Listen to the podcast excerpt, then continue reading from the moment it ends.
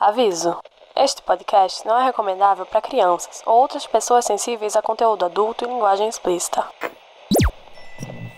Um leitor vive mil vidas antes de morrer. Alguém que não lê vive apenas uma. Se você não sabe onde quer ir, então qualquer é caminho serve. Eu poderia calcular suas chances de sobrevivência, mas você não iria Há gostar. muito tempo, as quatro nações viviam em paz e harmonia, mas tudo mudou quando a Nação do Fogo atacou. Não há lugar como nosso lar. Claro que está acontecendo dentro de sua cabeça, Harry. Mas por que isso deveria significar que não é E real? que a sorte esteja sempre a seu favor.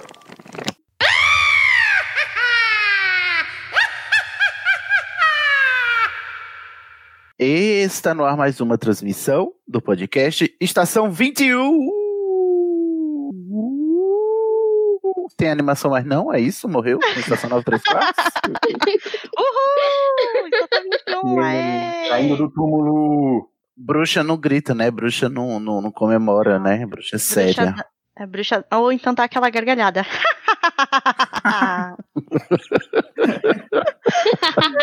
Maravilhoso.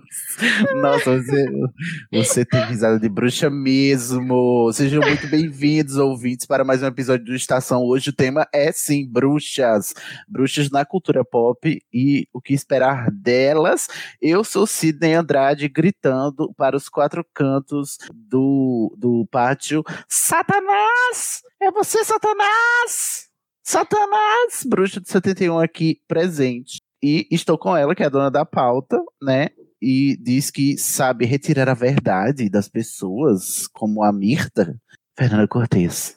Oi, tudo bem com vocês? Tô aqui pra arrancar a verdade de todo mundo. Então, cuidado. Cuidado. Também estou aqui com ele, que faz profecias sobre a Eva do seu universo e se finge de invisível, só que não.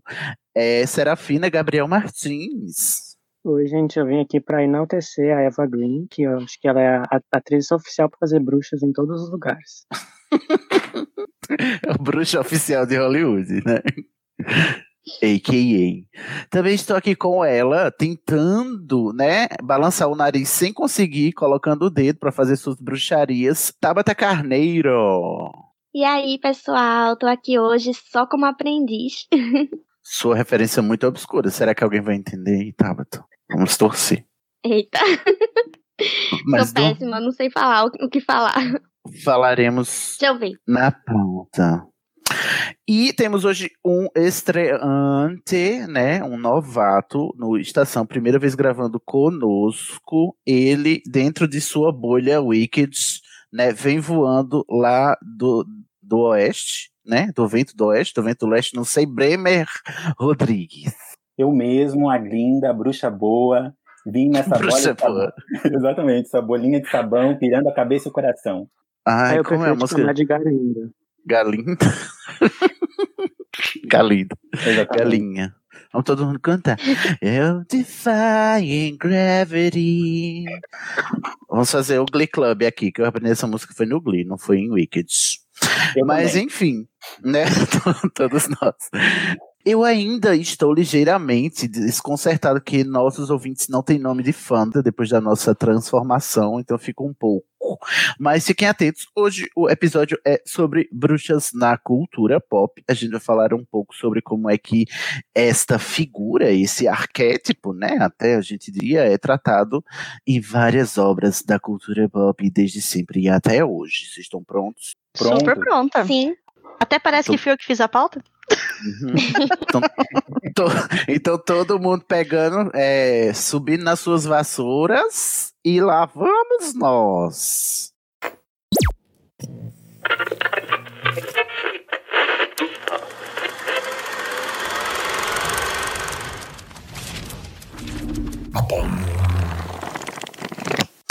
Então, vamos a isso, gente. Ó, primeiro a gente vai começar dando aquele breve, né, prelúdio, panorama histórico do que é a figura da bruxa, né, e como é que ela opera no nosso imaginário, desde quando e tal. A gente está muito acostumado.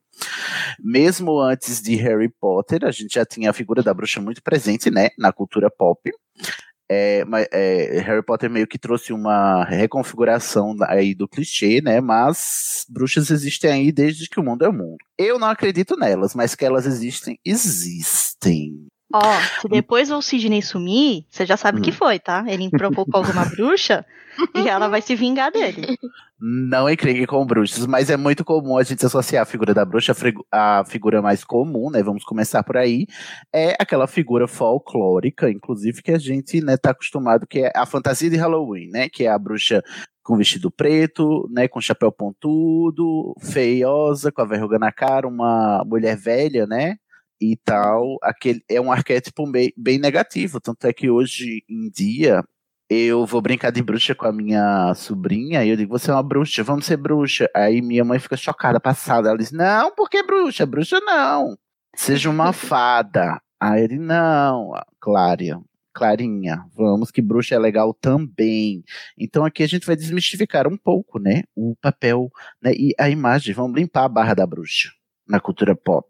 Sim, porque assim, a, a bruxaria, né, se você for ver todo o histórico, é, sobre a perseguição, da caça às bruxas, depois as bruxas de Salem. Então ficou com uma carga muito negativa. E quando resolveram adaptar, é como você falou, geralmente a bruxa era a vilã da história, né? A gente vai passar por alguns personagens aqui. As primeiras adaptações, quanto mais antiga é a adaptação, mais você vai ver que a personagem da bruxa é uma vilã e não uma mocinha, né? E o interessante é que, tipo, mais pra cá, né, como foi falado, meio que teve uma subversão tipo, uma ressignificação que permitiu vários tipos de bruxa diferentes, não só a vilã, no caso. É, eu acho que hoje em dia as, as bruxas que estão representadas na cultura pop é um, um pouco mais mesclada em cinza, né? Não só boa ou ruim, é, é, um pouco das duas, assim, das duas partes. Inclusive na própria magia mesmo, assim, na definição. O importante que eu acho legal, assim, destacar é que muito dessa subversão na cultura pop da personagem da bruxa, para não ser apenas a vilã da história, a criatura malvada e feia que atormenta é, pessoas inocentes, se deu muito na década de 70, né, com o surgimento do, do feminismo, né, que muitas das, das mulheres feministas, elas abraçaram essa figura da bruxa como se fosse um símbolo de resistência e empoderamento feminino, sabe? A mulher que se livrava do patriarcado, o coven uhum. feminino, sabe? Né, excluir essa cultura masculina.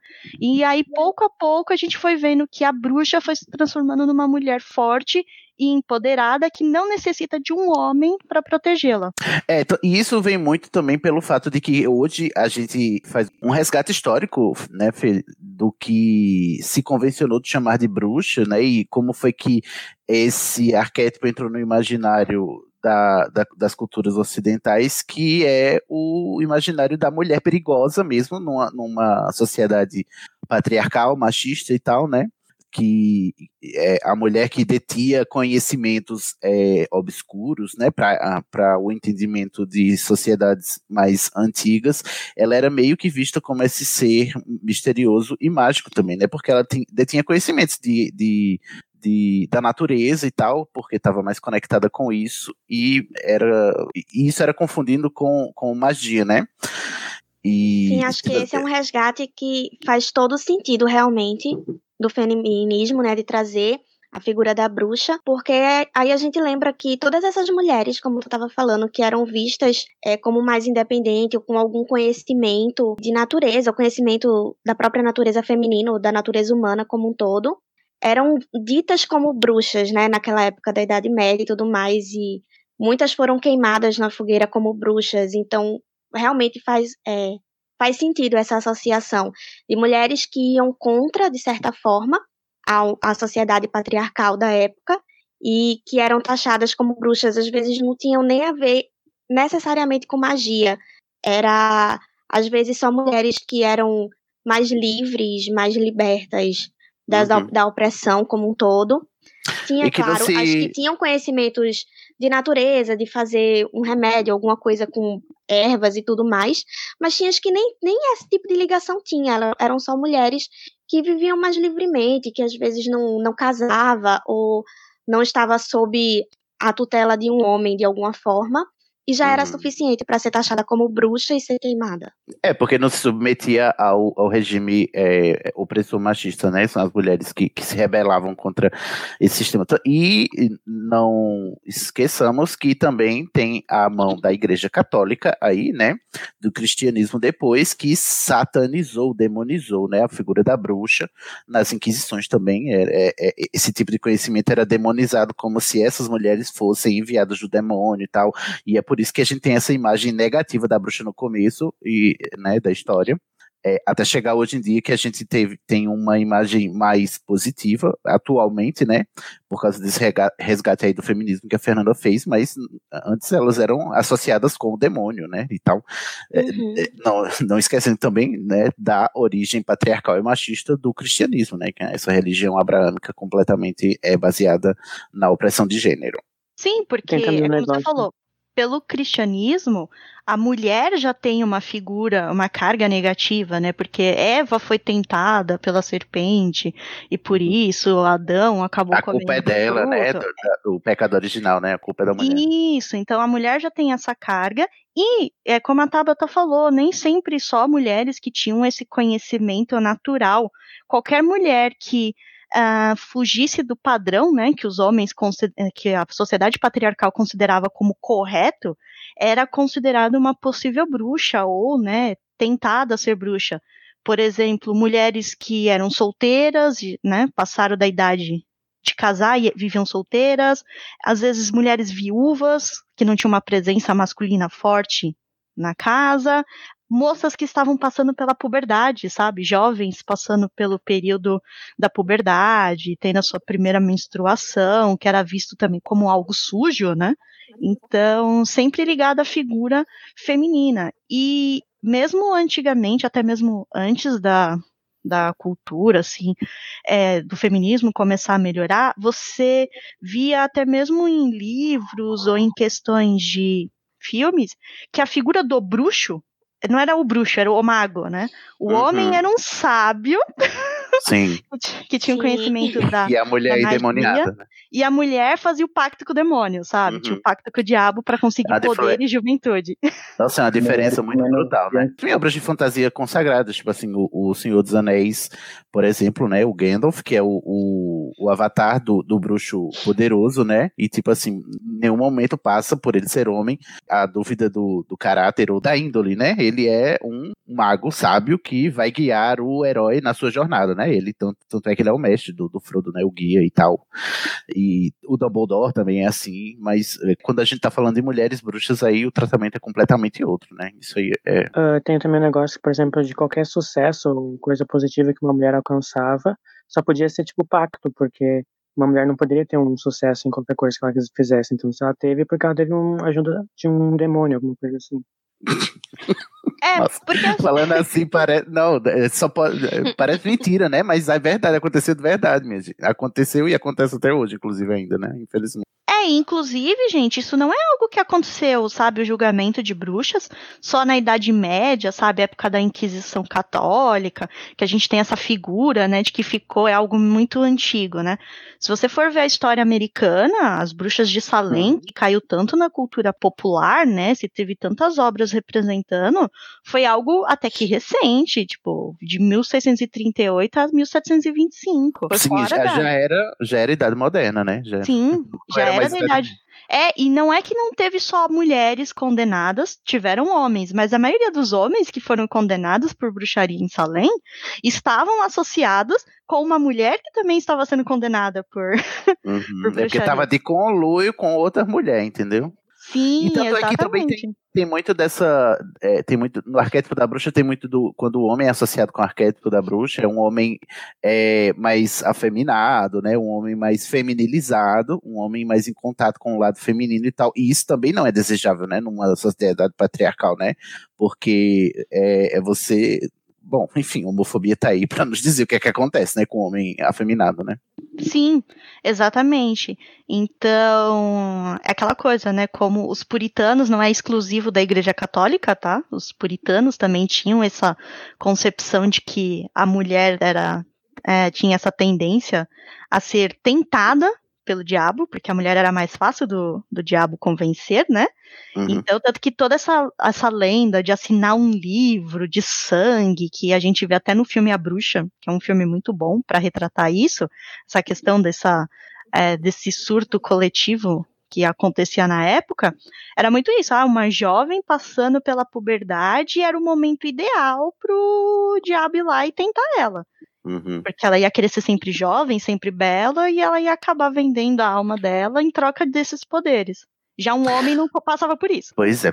Se o Pablo tivesse aqui, ele ia trazer Jung para a baila, mas como ele não tá, eu vou, porque também tem muito a associação psicanalítica, né, da, da, da bruxa como o, o, noturno, né, o fator noturno do, da psique humana, enquanto que o masculino, né, o, o, o homem, ele, ele é mais associado com o diurno e com o solar, a bruxa é associada com o noturno e com o lunar, né, então tanto é, tanto é que no imaginário da bruxa tem muita presença da noite, da lua, da floresta, do desconhecido, né, do obscuro.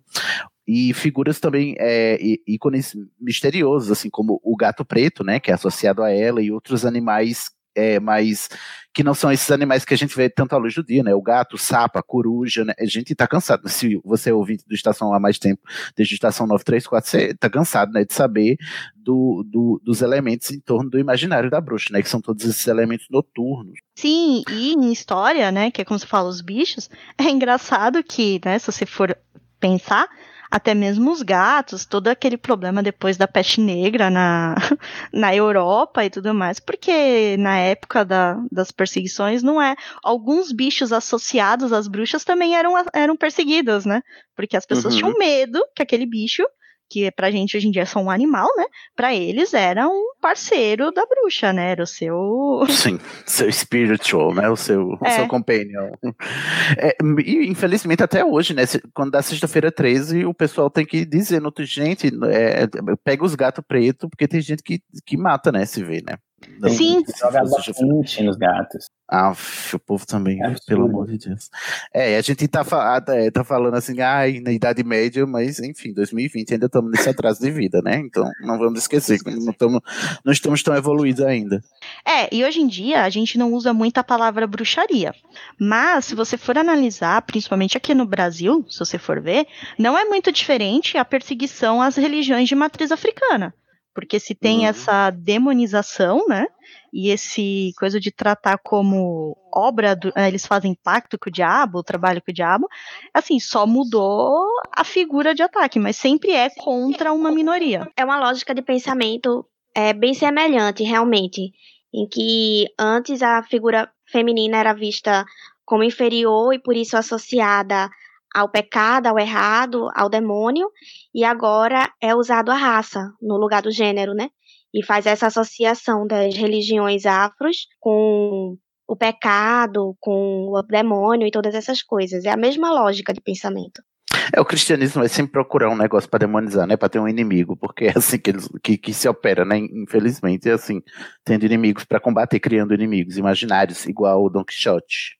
E ainda falando sobre é, os motivos que, que as mulheres tinham para serem consideradas bruxas ali na, na, no período da Idade Média, tinha também a questão do, de ser boa cozinheira. Até isso também, é, quando uma mulher é, sabia cozinhar muito bem e tinha aquela mítica de conquistar um homem pela barriga, ela também era um dos motivos para ir para a fogueira, o que eu acho um absurdo. E alguns paradoxos, como se você é muito pobre você também pode ser considerada é, bruxa, mas se você é muito rica, você também é considerada bruxa, ou seja, não, tem saída, né? Ai, não é fácil ser mulher, não é mesmo? Mas o importante é a gente perceber que é, existe uma progressão, né, na, no, no no imaginário do que, do que é essa figura feminina ameaçadora, antes, né, essa figura feminina noturna e, e obscura, para o que hoje vem se, né, se materializando mais na cultura pop como essa figura feminina empoderada, né? Tem, tem, tem essa transformação, Fernando já mencionou aí, tem a ver com as ondas do feminismo que a gente viveu, né, também, mas também tem a ver com o fato de que é, a cultura pop está se apropriando e está sempre tendo que se reinventar, né, para vender mais também, né? Então, e como hoje o feminismo está em pauta e vende, né?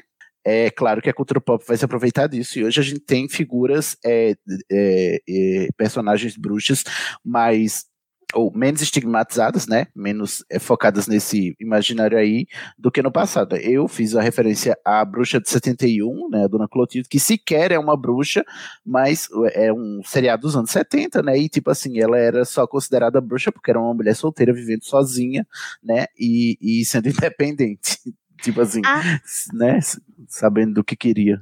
Sim, e é que nem você falou, uma curiosidade, né, que também ajudou a mudar essa figura da bruxa, né, é que tem até um, teve até um artigo do Los Angeles Times, né, que ele falava sobre isso e que a crítica dizia, né, uma, a crítica Mary McNamara, ela falava nesse artigo que o cinema começou a trazer muita personagem das bruxas de forma empoderada, porque retratava uma mídia que ainda não sabia escrever personagens femininos sabe, empoderados e fortes se não tivesse esse lado sobrenatural. Uhum. E, então, e é uma coisa que você repara, né? Então ela diz que talvez até por isso que a bruxa acabou caindo, essas figuras mais empoderadas acabou caindo na cultura pop e se tornando tão interessante para o público, e principalmente para as mulheres, porque era mais fácil você ver uma, uma mulher representada de uma forma mais verdadeira através de uma bruxa do que de um personagem feminino tradicional que é geralmente é porque... era visto errado. É, ia ser, o, o, ela ia. Eh, personagens femininas convencionais, não mágicas, seriam só retratadas como mulheres submissas, né? E, e recatadas e do lar, né? Isso. Belas recatadas e do lar.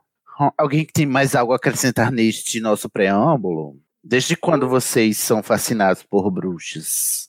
Olha, eu descobri no episódio de Castelo Ratimbum que eu participei aqui, que eu sou uhum. fascinada por bruxas desde que eu vi a Morgana em Castelo Ratimbum. É, e olha que assisti logo no começo, não foi, né? Logo que saiu Castelo Ratimbum. Então faz muito tempo que eu sou fascinada. Eu acho que você nem é fascinada, você tá infiltrada aqui, sua bruxa. Ora, é. Olha a risada de bruxa que ela tem. Nem, nem, ah, nem, nem, nem disfarça. E tu, Gabriel? Eu acho que desde um pouco antes, acho que de, quando eu olhei o Castelo Ratimbun, eu já gostava bastante da Sabrina, a antiga no caso. Eu adorava o filme, ah, eu, eu ia pra Roma e tal. Sabrina vai a Roma, Sabrina vai a Paris, eu Sabrina era... vai à Austrália. Austrália. Eu amava essa. Ai, Sabrina era ótima mesmo, né? A Sabrina antiga, né? Não a da Netflix. Não sei, a gente vai falar das duas, eu acho, né? Uhum. E, Bremer, você?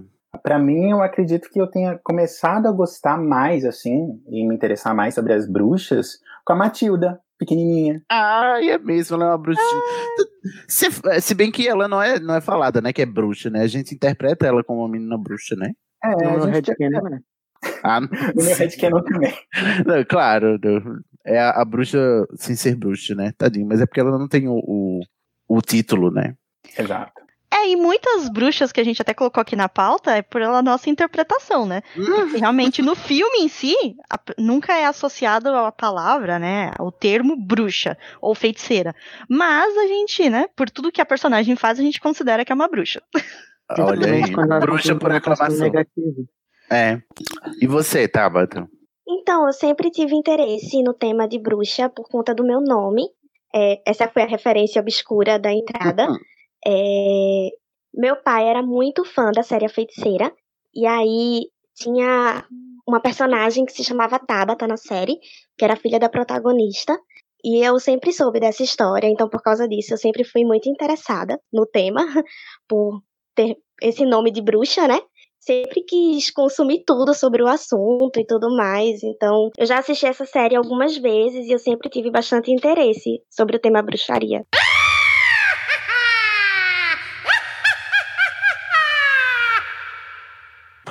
Bom, depois desse papo todo furado, a gente vai falar aqui agora. A Fernanda trouxe uma lista, mas cada um também pode ir inserindo as bruxas ao seu gosto. A gente vai mencionar um monte de bruxinhas, né? Vamos fazer o nosso coven aqui mencionando é, figuras, né, personagens bruxas importantes da cultura pop. Fernanda elencou algumas aqui e a gente vai comentar.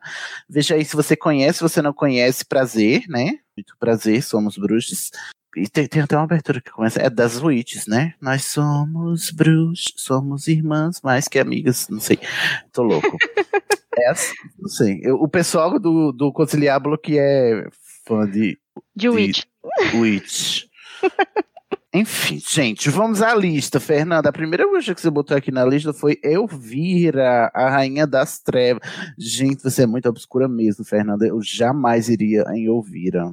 Mas essa foi a primeira que eu lembrei, porque eu Ah, é? lembro dela no- de assistir Sessão da Tarde, tá passando Elvira, e eu Sim. achava ela maravilhosa. Quem assistiu Elvira aqui, a Rainha das Trevas? É um filme de Eu 1988. Eu lembro só do visual dela, assim, de uma cena que ela tá num cinema, acho, na frente. Mas eu não lembro da história dela. Eu Qual que é a Mas o da. Ela tem um filme de baixo orçamento, sabe? Sobre filmes de terror, sabe? Ela é um programa. No filme ela faz um, uma apresentadora, né? De um programa que fala de filmes de terror. E é bem baixo orçamento, o negócio não é nem caprichado. E do nada ela herda uma fortuna de uma tia-avó que ela não conhecia, que o nome é Morgana. Você fala, olha aí. Só que É, não pode esquecer que tem, tem arquétipos de bruxa muito famosos. Antes das, da figura pop, né? Que é a Morgana, né? Que é a- talvez seja a mãe de todas as bruxas, né? A Morgana, que de- veio antes, né? Depois da Morrigan, né? Que eh, tem todo esse imaginário que é a. a a- como é a mãe do. A mãe não, como se chama, gente? A, a preceptora do Merlin lá tem um mito arturiano lá, da Morgana. Isso, ela faz parte das crônicas arturianas. E, inclusive, ela inspirou vários personagens que estão nessa lista que tinham É. até o mesmo nome. Sim, então, sim. é, vocês vão Mas ver é várias nome comum. Morganas nessa lista. É um Uhum. nome muito comum. É, a gente E viu, ela- inclusive, em Harry Potter, né, também, né? Tem, tem uma, umas alusões também, né? A Morgana. Sim. E Quem é? legal que ela, como ela recebe essa fortuna, tem um porém que ela tem que ir parar numa cidadezinha do interior, sabe, de Massachusetts, porque ela tem que morar lá na cidade, sabe, para ganhar a fortuna, a herança, ela tem que ir lá morar na mansão. Numa cidade de 1.300 e poucos habitantes. Então, um lugarzinho micro, né, um ovo. E aí chega é uma mulher com aquele vestido dela cheio de brilho, aquele cabelo preto, sabe? Toda trabalhada na purpurina. E ela Hum. causa na cidade. Porque o pessoal começa a achar ela um péssimo exemplo para as crianças, para os Ah, é jovens. muito da avançada, né? Muito pra frente, né? É, porque imagina, ela se veste o que a gente tá acostumada de ver hoje em dia nesses filmes que retratam Las Vegas, né? Aquelas roupas cheias de brilho, decotão, uns peitão enorme, sabe? Fenda e tudo mais. E o Mas então pessoal. ela, ela é bruxa só porque as pessoas acham ela muito progressiva, ela não é bruxa de verdade com, com magia, não. É, só, é uma crítica a isso? Nesse É- filme, filme? Ele nem- ela nem começa, é, ele nem começa falando de bruxaria. É que é quase que uma virada mesmo, um ponto de virada. A gente Ah. vê que a Elvira tem esse visual todo diferente mesmo, que aliás foi inspirado numa uma atriz que chamava Mila Norme dos anos 50, que ela foi muito famosa com a personagem na TV que ela tinha, que era uma vampira. Então, Hum. o look dela, o visual dela foi inspirado numa vampira, porque ela tem até a pele super clarinha, assim, bem alva mesmo. Ela, ela é bem o estilo, assim, gótica vampirona mesmo. Gótica vampirona. Exatamente. Entendi. E aí ela ganha essa herança que é uma casa. Então ela é obrigada a morar na casa, porque ela queria dinheiro, mas ela não ganha dinheiro, ela ganha a casa. E a casa tá Uhum. caindo aos pedaços, ela é obrigada a reformar. Então ela pede ajuda das pessoas, só os adolescentes querem ajudar ela, porque todos os adolescentes querem, no final das contas, ficar com ela, porque ela é muito bonita, né? Então eles ajudam meio que ali, pensando que vai ter alguma coisa em troca. E ela quer só vender aquela casa logo, ela não liga pra ninguém ali da cidade, assim, de fato, porque é um bando de gente moralista. Hum. E aí a gente descobre que o tio avô dela quer um livro de receitas. E é aí Hum. que tá o pulo do gato, que é o plot twist, que esse livro de receitas, na verdade, é um livro de feitiçaria, porque o tio avô dela, sim, é um feiticeiro. E a tia avó dela, que é a Morgana, que, te- que deu a herança pra ela, também era. E ela tinha uma Entendi. magia lá toda num anel, que é um anelzinho Sim. que ela usa, que é onde canaliza, né? Como se fosse uma varinha. No, na saga Harry Potter, o anel serve pra Elvira pra canalizar o feitiço, a magia. É, e aí tem uma série de filmes, porque não foi só esse primeiro, né? Depois fez uma série de filmes da, da Elvira com essa atriz, que é a Cassandra Patterson, que ela ficou muito marcada por esse personagem. Então, no primeiro, você quase não tem esse contexto de, de bruxaria, mas depois que você começa a ver nos filmes. Entendi. Eu virei uma figura muito é, mencionada, né? Tipo assim, quando o quando é contexto de cultura pop e bruxaria, a Elvira é sempre mencionada. Não assisti, confesso, só conheço da fama.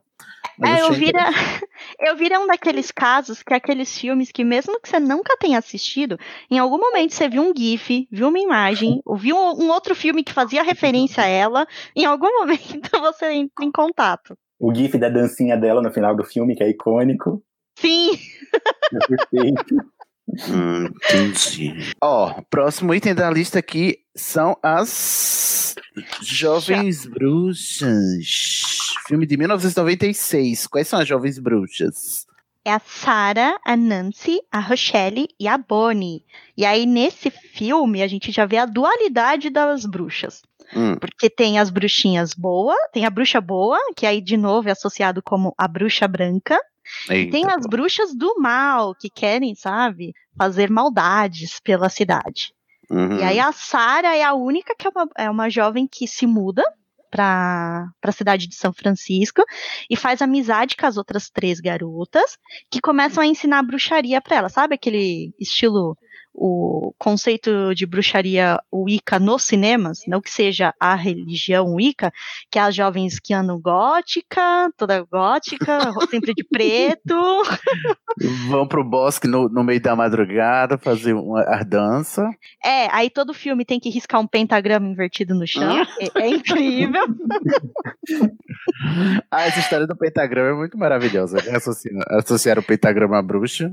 Aí virou... Pois é. E tem seu pentagrama invertido, né? Não é qualquer Invertido. pentagrama. e aí ela começa a perceber que essas meninas são más. E ela tenta, né? E começam a fazer maldições para os amigos. Ela tenta se livrar das garotas. As garotas vão ten tentar acabar com a vida dela, né? E aí ela descobre, num plot twist do filme, né? Gente, nessa pauta vocês vão ver um monte de spoiler, tá? Então. Não, é. gente. é. Pelo amor de Deus. Filme de 94. Ai, me respeita. Pois é. Spoiler e agora chorando. É. Spoiler Aí...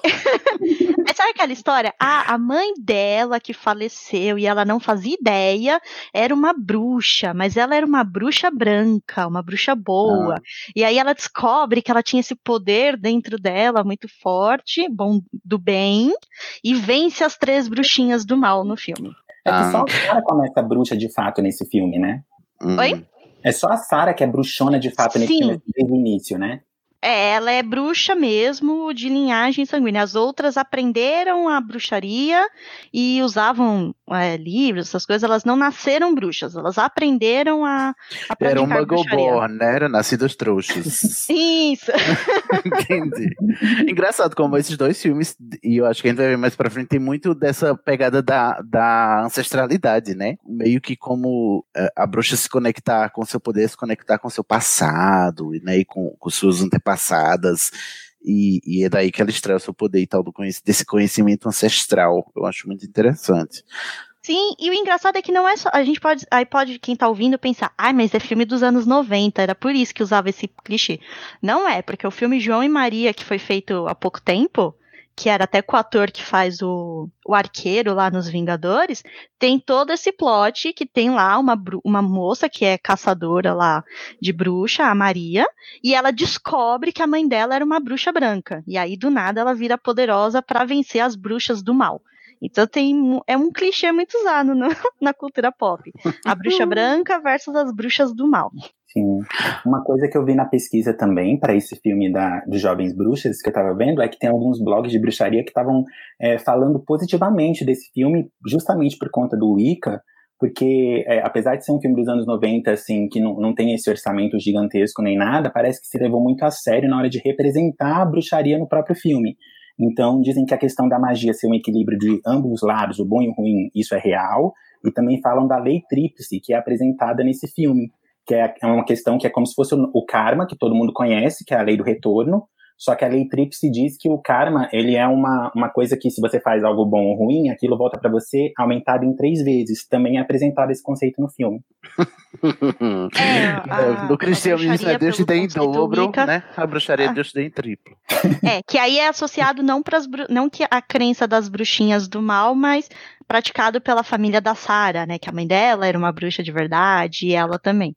Aí tem meio que isso, tipo, ah, o destino se vinga, né? Tipo, punindo as bruxas malvadas. Bom, ainda na editoria Filmes dos anos 90 e 80, né? 20, temos o uhum. aclamadíssimo Abracadabra. Esse filme aqui é muito aclamado, né? No, no quesito bruxaria. Ah, sim, acho que todo mundo. Eu acho que todo mundo acabou assistindo, né? Esse filme em algum momento. Né? Esse aqui, As Três Bruxas Acordam de Repente nos anos 90, é esse?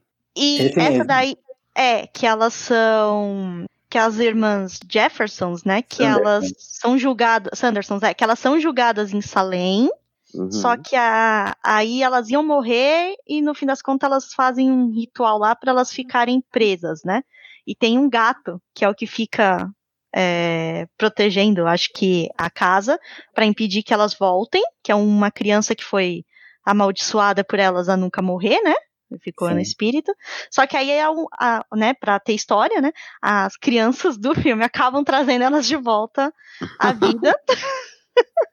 Aí eu lembro desse filme porque uma das primeiras cenas são elas, elas saindo da casa lá e tem uma rua.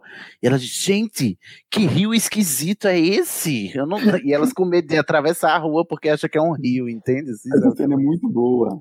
Ah, eu amo. Esse filme é muito legal. E esse filme, você sabe que a gente, hoje em dia, a gente vê e fala, ah, ele é colorido, ele é legal, mas ele causou muito medo em algumas crianças, porque logo no, momento, no começo, falavam que elas atraíam as crianças, tipo, para roubar a, vida, a energia vital delas. Então, hum, você vê, quando mostra no passado, elas matando a irmã desse menininho, e ficando com a, com a, energia vital delas, né? Então muita criança tinha medo, de verdade, de assistir esse filme. E tinha umas cenas bem tensas, assim, tipo, com os efeitos práticos, assim, que uh, dava medo nas crianças. E esse, essas irmãs também, acho que dava a questão do medo, é porque era muito aquele arquétipo que foi falado aí no início é, da gravação, delas serem essas bruxas do arquétipo das bruxas que pegam criancinhas mesmo, né, de bruxas feiosas, tem toda essa, essa questão, assim, também, que eu acho que aumenta um pouco mais o fator medo. Sim. Sim.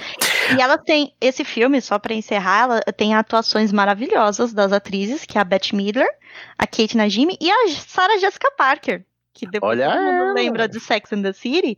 Ela é a bruxa mais jovem e que era meio que considerada como burra pelas irmãs, é, que era só bonita. uma curiosidade da, da Sarah Jessica Parker foi que quando ela estava fazendo a pesquisa para fazer a personagem desse filme, a Sarah também, a bruxa, ela descobriu que a décima bisavó dela foi condenada em Salem. Meu Deus, que louco. Como é que a pessoa descobre isso, gente? Não, Exatamente, queria saber que banco de dados é esse que ela foi, né? Pois Naquela é. Época. Décima bisavó, não é nem gente mais. Exatamente. Ah, e temos o próximo filme aqui, Convenção das Bruxas. 1990. Essa é a da, das bruxas que transformam as crianças em rato, não é essa? Sim, esse mesmo, que vai ter um remake agora. Vai ter um remake, inclusive, para estragarem tudo, né? Porque as pessoas não sabem desapegar. Não sei é. se nem, nem lembro se é bom, mas eu lembro de ser. Eu, a minha memória é boa sobre esse filme, assim, dele ser divertido e tal.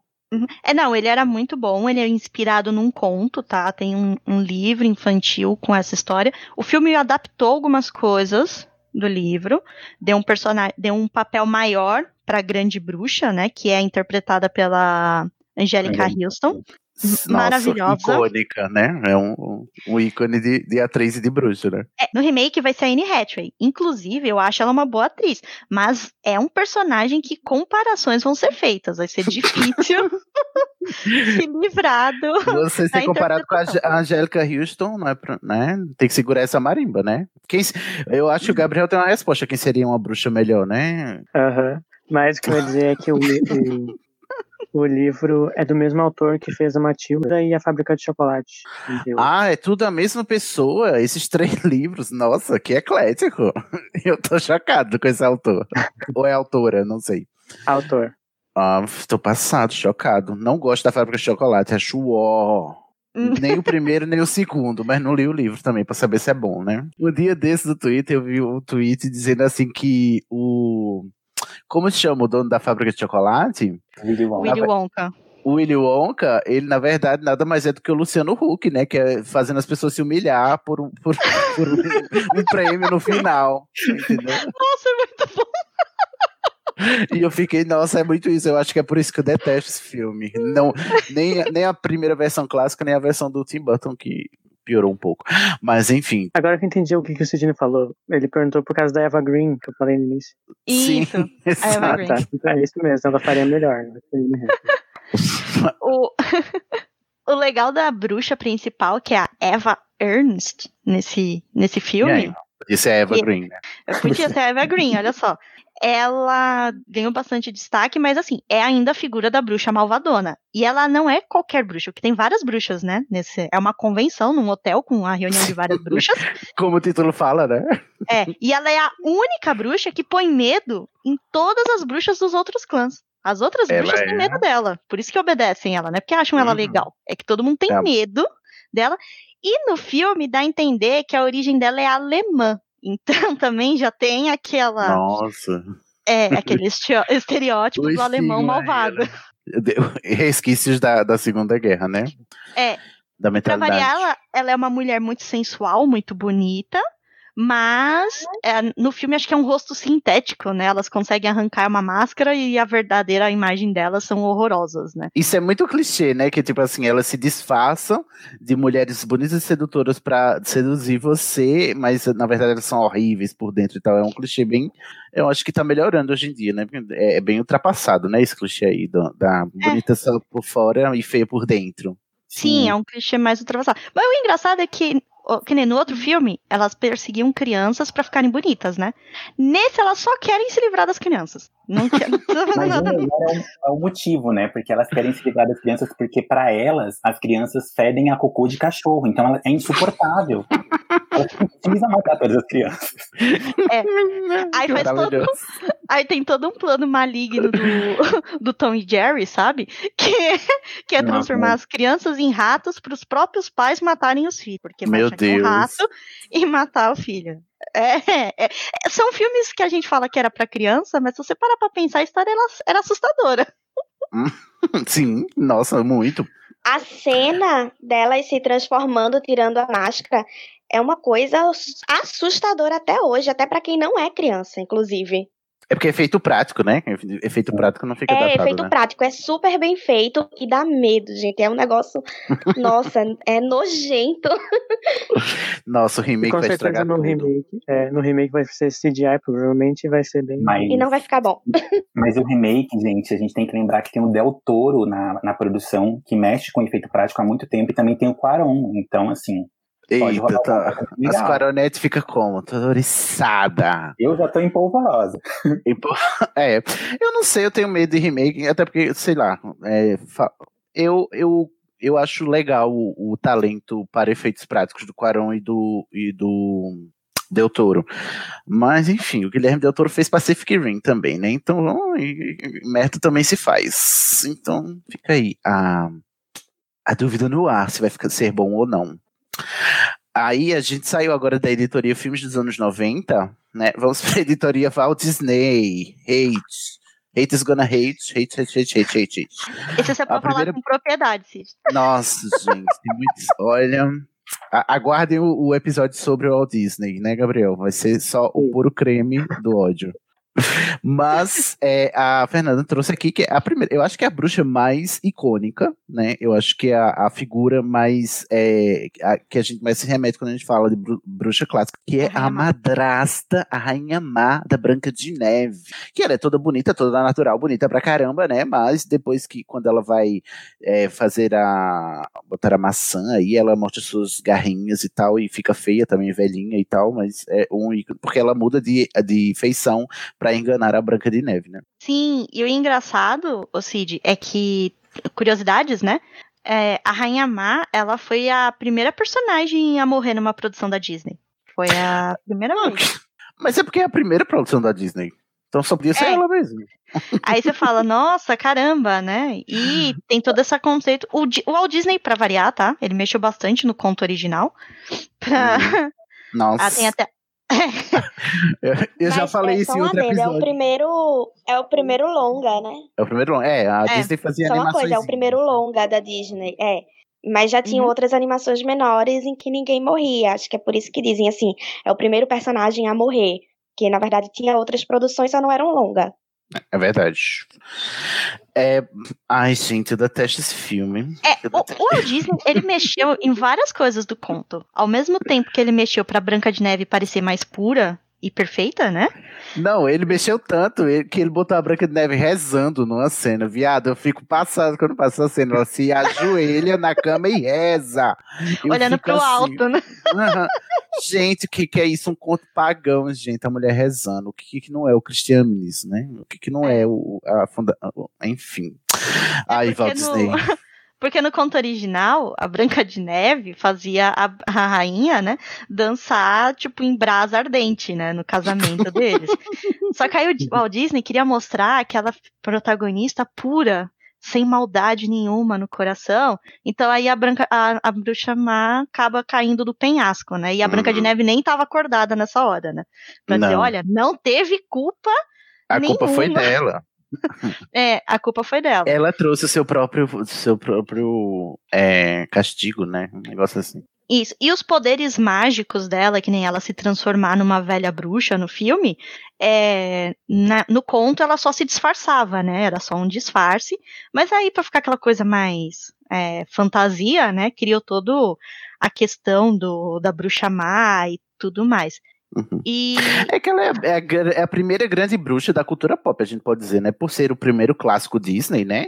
Talvez seja ela essa primeira grande figura pop é, do, do, que fica no imaginário, né? Sim, depois teve aquela repaginação do conto, né? Esse conto da Branca de Neve já foi contado tantas vezes em filme. Tem o filme lá com a Ai, com a garota, com a Kristen Stewart, que ela é a Branca de Neve. Tem o filme a com a Branca filha do Phil... o caçador, né? É, tem um filme que a filha do Phil Collins é a Branca de Neve. Nossa, tem um monte de é um conto, um conto alemão, né? Já, já é recontado várias e várias vezes e tal. Não esqueçamos que tem o, o clássico série da Disney... que foi boa por uma única temporada, né? Qual que é aquela Upon a Time. Ah, sim, nossa. Mas eu, eu estou aqui para defender o a Time. Ih, Meu Deus, Ih, amiga, sai daí, você vai morrer. É porque eu acho que a, que a Regina, que é essa a rainha má da série Once Upon a Time, assim, ela, ela pode até não ter sido uma série assim muito boa por muito tempo, mas o ponto alto, eu acho que para todos os fãs é um consenso, é que a Regina, que era, que era a rainha má da série, foi a melhor coisa, assim, literalmente, assim, foi muito bem, foi um personagem que foi muito bem tratado. Entendi. Ah, entendi. Bom, ainda na editoria Walt Disney tem a Malévola da Cinderela, né? É a bruxa que. que a Cinderela bruxa mais. Não, Bela Adormecida. Ih, deixa eu fazer. É a Malévola, porque é tudo, é tudo muito ruim, gente. Tudo muito ruim. É tudo a mesma coisa, esses filmes, é tudo o mesmo filme. Temos a Malévola da Bela Adormecida, porque é a princesa que literalmente não faz nada o filme inteiro. Só que a Malévola, ela é essa bruxa recalcada que né, jogou a maldição na princesinha em defesa só porque não foi convidada para a festa. Eu acho um absurdo. Eu acho engraçado que o nome do personagem é Malévola e ela é caracterizada como a senhora de todo o mal. Você fala, mais óbvio e impossível, né? Nossa. Mas assim, se eu conheço uma pessoa chamada Malévola, a senhora de todo o mal, eu também não ia convidar para o meu batismo, entendeu? Eu não ia convidar para ser madrinha do meu filho. Então vamos, vamos fazer um rebranding aí, Malévola, pelo amor de Deus. Mas, enfim, no filme da Bela Adormecida é esse clichêzão, mas teve o remake, né? Que não é remake, né? É como se fosse um spin-off. A Disney lançou um live action da própria Malévola, né? Ela sendo a protagonista com a Angelina Jolie, né? Que aí a gente tem uma, uma versão mais trabalhada da personagem, né? Não, é, nesse, nesse spin-off você já tem um carisma maior pra personagem da Malévola, até porque colocou a Angelina Jolie, né, que ela, ela ficou muito bem na, na interpretação do personagem, e você já vê a história contada de um outro jeito, né, a Malévola não é mais uma bruxa malvada simplesmente por ser, você entende as ações dela. Eu acho legal, por exemplo, que eles botam que ela não é, que ela era uma fada, no caso uma fada, só que como ela era diferente das outras fadas, porque ela era maior e mais com aparência de, de vilã, eles meio que excluíam ela, assim. Mas isso mais no Malévola 1, né? Que ela é uma fada, no caso. Mas no 2 eles Tem mais de um? Não? É, tem, tem Malévola 2 que eles meio que cagam tudo e ela é tipo uma fênix, não é uma fada. Oh, gente. É, Pelo amor de cagaram Deus. de tudo. Não sabe quando parar, não é mesmo, Disney? Mas o Malévola 1 até que é, eu acho melhor que o filme da Bela Adormecida, por exemplo. Malévola é, é o Walt Disney ou é o Warner? Walt Disney. É, é da Walt Disney. Da Disney. Mas no conto original ela é uma fada mesmo. É uma das quatro fadas, né? Só que é a fada ruim, né? Ela no conto também é uma fada, né? Não é só no filme. Eles, nesse filme, no caso, foram buscar essa origem de que ela era uma fada no conto. E eu acho engraçado que no filme chama a Malévola de Má, sendo que a Damares é a outra fada que fica, as outras duas fadas ficam botando vestido rosa, vestido azul, vestido rosa, vestido azul na, na, na Bela Adormecida. Acho muito essa parte. Esse filme da Malévola só tem uma coisa que me incomoda um pouco, que é a narrativa do abuso como empoderamento, né? Porque tem a parte do filme em que o homem que ela confia e que ela ama corta as asas dela no, no momento de traição, que ela não estava esperando, e isso é, é meio demonstrado como uma forma de um certo abuso ali. Você sente que a narrativa está tentando te dizer isso. É uma metáfora, e né? Isso faz com que. É, uma metáfora, exatamente. Isso que eu estava tentando falar. E isso é usado no filme para dar força a ela para se tornar uma pessoa mais poderosa, que vai proteger mais aquele local e tudo mais. Assim, também é uma coisa que vai tornar ela uma pessoa mais má, né? Vai ficar mais amargurada. O que eu gosto desse filme é o ponto que essas bruxinhas, essas fadinhas lá, as fada madrinha lá da, da Aurora, são tratadas como completas incapazes de cuidar de uma criança, que é o que você já esperava pelo conto, né? Ela, é mostrado que se não fosse a Malévola, aquela menina tinha morrido, porque aquelas três não sabiam cuidar de uma criança. Mas, como a Tabata falou, realmente ainda tem esse clichê que parece que Hollywood não sabe fazer uma virada feminina se não colocar uma cena traumática, sabe? Um abuso, senão uma mulher não consegue, né? Deixar de ser a ingênua e virar uma mulher forte se não passar por um abuso. Ainda é um clichê muito. É, uma carga muito masculina, ainda, sabe? Machista pra caramba. Uhum. Uma coisa interessante que eu achei, chamativa uma subversão que teve, é que em vez de ser o beijo do, do príncipe que ela mal conhece, é no caso o beijo de amor de mãe. Seria mais poderoso para acordar a Aurora. É, o amor verdadeiro do, no É o amor filme é, usa muito o conceito da, do Frozen, sabe? O amor verdadeiro não quer dizer que é um amor homem-mulher, né? É qualquer tipo de, de amor, né, que você sente. E no caso dela foi como se ela criasse a Aurora como se fosse uma própria filha. Ah, que bonito. Eu vou assistir então. É. Só pra reclamar depois. Depois de passar o dois. Não, mas no- o Walt Disney só. Você só assiste os primeiros. Se você assistir o segundo é um erro. E Desde os anos 80 que tem essa maldição, né? Que a Disney só sabe fazer um filme bom. O resto, a sequência nunca presta. Mas enfim, né? ah, mas Vamos dizem continuar. que Frozen 2 foi bom. Eu não vi, não, mas disseram. Ah, mas Frozen 2, Frozen 2 eu acho melhor que o primeiro. É meu. Ih, polêmica. Mas não é bruxa, deixa pra pauta de Walt Disney, gente. que a gente ainda vai reclamar da Úrsula agora. Que, olha, muito problema com a Úrsula, gente. Nossa. A Bruxa do Mar, da Pequena Sereia, que já é um filme maldito por si mesmo, né? Pelo amor de Deus, se você ainda gosta da Pequena Sereia, reveja seus conceitos. Eu acho que você tá muito errado. Mas isso sou eu, né? Você pode gostar de si que você quiser. Só Ai, não vou meu te convidar pra Deus, minha vou ser festa de cancelada agora. Eu amo a Ai, Pequena não, Sereia. Pelo amor de Deus, gente. Não é possível. O cancelamento vem. Não, Pequena Sereia é um filme maldito, é horrível de ruim, de misógino, de, de podre. E a bruxa Úrsula, ainda por cima, tem um reforço negativo péssimo, que é o queer code, né? O, o, o fato de que ela é inspirada numa drag queen, né? Sim, na É, esqueci Divine. Na Divine. Sem falar que também tem um problema de que é a vilã gorda, né? Sim. Uhum. É toda errada, porque seria um filme todo errado, gente, pelo amor de Deus. Apaga, apaga. Ofensivo. É, e foi a apaga. Úrsula também que abriu a porta pra esse QR Code, que depois teve em Aladdin, teve. Sim, É, todos os filmes, né, muita anos vaga. 90. aham. Todos É. os vilões é, afeminados, vilões queer, né? Sim, e é como você falou, eles fizeram essa mudança. A, foi- é é totalmente inspirado na Divine, né, na, na drag queen Divine. Uhum. E eles mudaram, que nem a- questão de ter o. É muito doido, né? Porque aí todo mundo é. todo mundo tem a aparência de sereia, né? Porque ela deveria ser uma também. Aí eles colocam ela como um polvo, porque ela Um tinha que ser polvo. algo bem diferente Diferente. e mais grotesco, né? Porque é, é aquela coisa, né? É a vilã gorda, ela é o queer code, então já é todo um estereótipo negativo. Eu não sei, é, é, eu nunca vi fotos da Divine. A Divine era uma drag negra? Não, ela era uma Não. uma drag branca Uhum. E ela fez muito filmes, é, sabe, bem exagerados, com aqueles assim, bem. com umas cenas bem. É, como é que fala? Bem espalhafatosa, algumas coisas bem grotescas, porque a aparência dela ela era assim, ela era gorda, usava essas maquiagens bem exageradas, cabe o cabelo muito igual, a única coisa que ela usava é aqueles cabelão, né? E ela teve muitos filmes que geravam o, o gore, né? Um, um lado meio meio grotesco, usando até apelando para a questão de usar comida para dar aquela sensação de incômodo. E aí eles usaram muito essa aparência para para Úrsula. Uhum.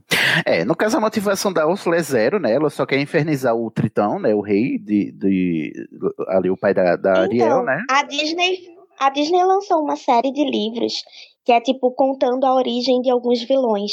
E tem o livro da Úrsula e eles falam que a, no livro fala que a Úrsula é irmã do Tritão e que quando ela era criança, é, ela foi expulsa do reino por ele e pelo pai dele, porque ela era muito diferente dos outros. A aparência dela era muito diferente dos outra, das outras sereias. e Deus tá vendo esse retcon aí, E viu, por isso que Disney? ela foi expulsa. Deus tá vendo esse E que retcon. ela odeia ele e odeia o reino todo por conta disso. E é por isso que ela quer pegar o, o cajado dele lá, esqueci o nome, o tridente. O tridente. E por isso que ela quer destruir o reino e tudo mais. É esse Ai. retcon que fizeram aí. Nossa, eu, eu não tenho nada bom pra falar desse filme, gente, pelo amor de Deus. Sim, porque no conto Ah, original. não, eu gosto muito da Pequena Sereia. É só, É. só as músicas são boas. É, no conto original não tem nada disso na personagem da bruxa do mar. Ela só aparece na hora que a pequena sereia resolve fazer a, a mudança A e era o barganha, né? acordo dela. A barganha, é, todas as magias dela eram em troca de algo, e a pequena sereia que faz uma escolha ruim, né? De trocar tudo por causa de, de um homem, né? Sim, na verdade, a- no conto original, ela só tá lá pra ajudar. Ela ajuda a pequena sereia quando ela quer virar humana, e depois ela ainda ajuda de novo quando ela vê que não tem mais jeito e ela tá pra morrer, e ela tenta ajudar ainda no final. Mas a pequena sereia é uma merdeira, faz tudo errado e morre por causa disso. Eu adoro que o, o- o- a Disney ela estraga o que tava bom e piora o que tava, né? E, e piora o que tava bom e, e o que tava bom tava pior e agora parece que piorou, eu não sei. Pois é, Ai, se for ver no Deus. conto original, era pra ser uma puta lição, né? Olha, meninas, não troquem toda a sua vida por causa de um cara que não tá nem aí pra você, porque você vai se dar mal no final, né? Aí o que, que a Disney faz? Não, faça Troca isso sim, mesmo. vai Vai, dar lá. certo. Abra mão da sua voz em prol de macho, abra sim, vai dar super certo. Mas em defesa da Ariel, ela não, não trocou por causa de macho, gente. Exato. Uhum, eu já tô vendo aí o pano vindo. A Ariel não virou humana por causa de macho, não. Deixa eu chegar esse episódio Deixa da chegar. Disney que eu vou passar pano. Ai, gente, vamos passar adiante. Ó, ó, não é Disney, mas é Pixar. Eu quero fazer uma menção honrosa à bruxa que, que faz a, atende o pedido da Merida em, em Valente. Que é uma bruxinha que tá lá de boa na cabaninha dela, uma bruxinha super, né, é, avoadinha e tal. Mas que, né, faz o, o que a, a Merida pede, né, e tal. Mas é uma, é uma bruxa que ela segue muito esse arquétipo da mulher é, sábia, anciã que tem conhecimento de, de coisas profundas da floresta, tanto é que a cabana dela é escondida na floresta e, e- e a Merida só encontra uma vez, depois não encontra mais, né? Tá- desaparece tudo. É, eu, gosto, da dessa bruxa. bruxinha porque ela é ficcionada com escultura de, de urso, né? A cara Sim. Nada sutil, né? Ela. Pra quem, é, pra quem é fanfiqueiro também, deve gostar muito, né? Pra quem gosta de teoria e tudo mais, porque tem aquela teoria da Pixar que fala que tá tudo linkado, tá tudo ligado, os filmes. Sim. Tem gente que diz, na maioria delas, que essa bruxinha é a Bull do Monstros S.A. Olha onde as pessoas chegaram. Pois Ai, é. que preguiça. Meu Deus, me segura, pelo amor de Deus. Não quero nem começar. Uma dessas figurinhas Gabriel. de madeira dela é o Sully, né? É. Não, mas essa É. teoria é teu dela. É, ô, ô, Gabriel, se você não colocar essas teorias malucas no episódio da Pixar, ainda mais você sendo o maior fanfiqueiro da estação, O, o Gabriel não, né, não tá com a da Pixar, ele tá com. Ele foi, fez o da, Da Disney. Disney. né? ah, Mas é porque a Pixar bota easter egg em tudo que é filme, aí as pessoas ficam fazendo essas, essas histórias doidas. né? Exato. Então, até porque tem que preencher o É cenário só- com animação, né? E não dá pra fazer tudo do zero, né, querida? Antes da gente encerrar a parte da Disney, é uma menção honrosa também a Elsa, né? Que no conto original ela é uma bruxa do gelo. E Ah. aí na, no filme eles não deixam isso claro, né? Falam que ela tem poder de gelo e tudo mais. Mas no conto original fala que ela é uma bruxa do gelo. No filme ela é uma princesa, né? Do aí. poder, igual a da Chi. É. É, se bem que se você for ver no segundo filme, aí ela já, é já dizem que o que ela tem é magia. É porque no Já- primeiro filme ela é uma princesa do poder e no segundo filme ela é um avatar, entendeu? Já muda É, de. aí ela já virou o Avatar. É bem uma evolução.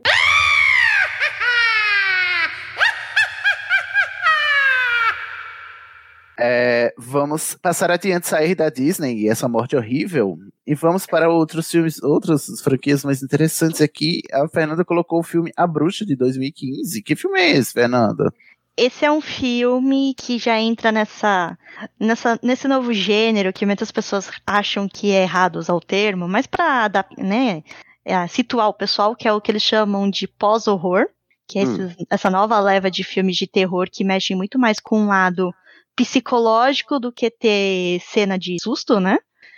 do que ter jump scare. E se passa na Nova Inglaterra, nessa época que se hum, tem toda essa questão de Salem e tudo mais, nesse mesmo período, que conta justamente a história de uma família puritana que é afastada do vilarejo, é expulsa do vilarejo que eles moravam, porque o pai da família tinha sérios problemas com, de convivência com os outros moradores, mandam eles, tipo, ah, vai vire- viver por tua conta e risco. E ele era, assim, um fanático religioso. Ele era um puritano, com um fanatismo absurdo, e quando ele se vê nessa situação complicada, né, de expulsar, ele vai parar perto de uma floresta para viver, e todo o filme é, não tem um, um ser sobrenatural no início do filme, é só lá pro final, porque o que, que mostra? Qual a intenção do filme? Mostrar o quanto esse fanatismo religioso e essa questão da perseguição à figura feminina começa a influenciar a família, porque, tipo, o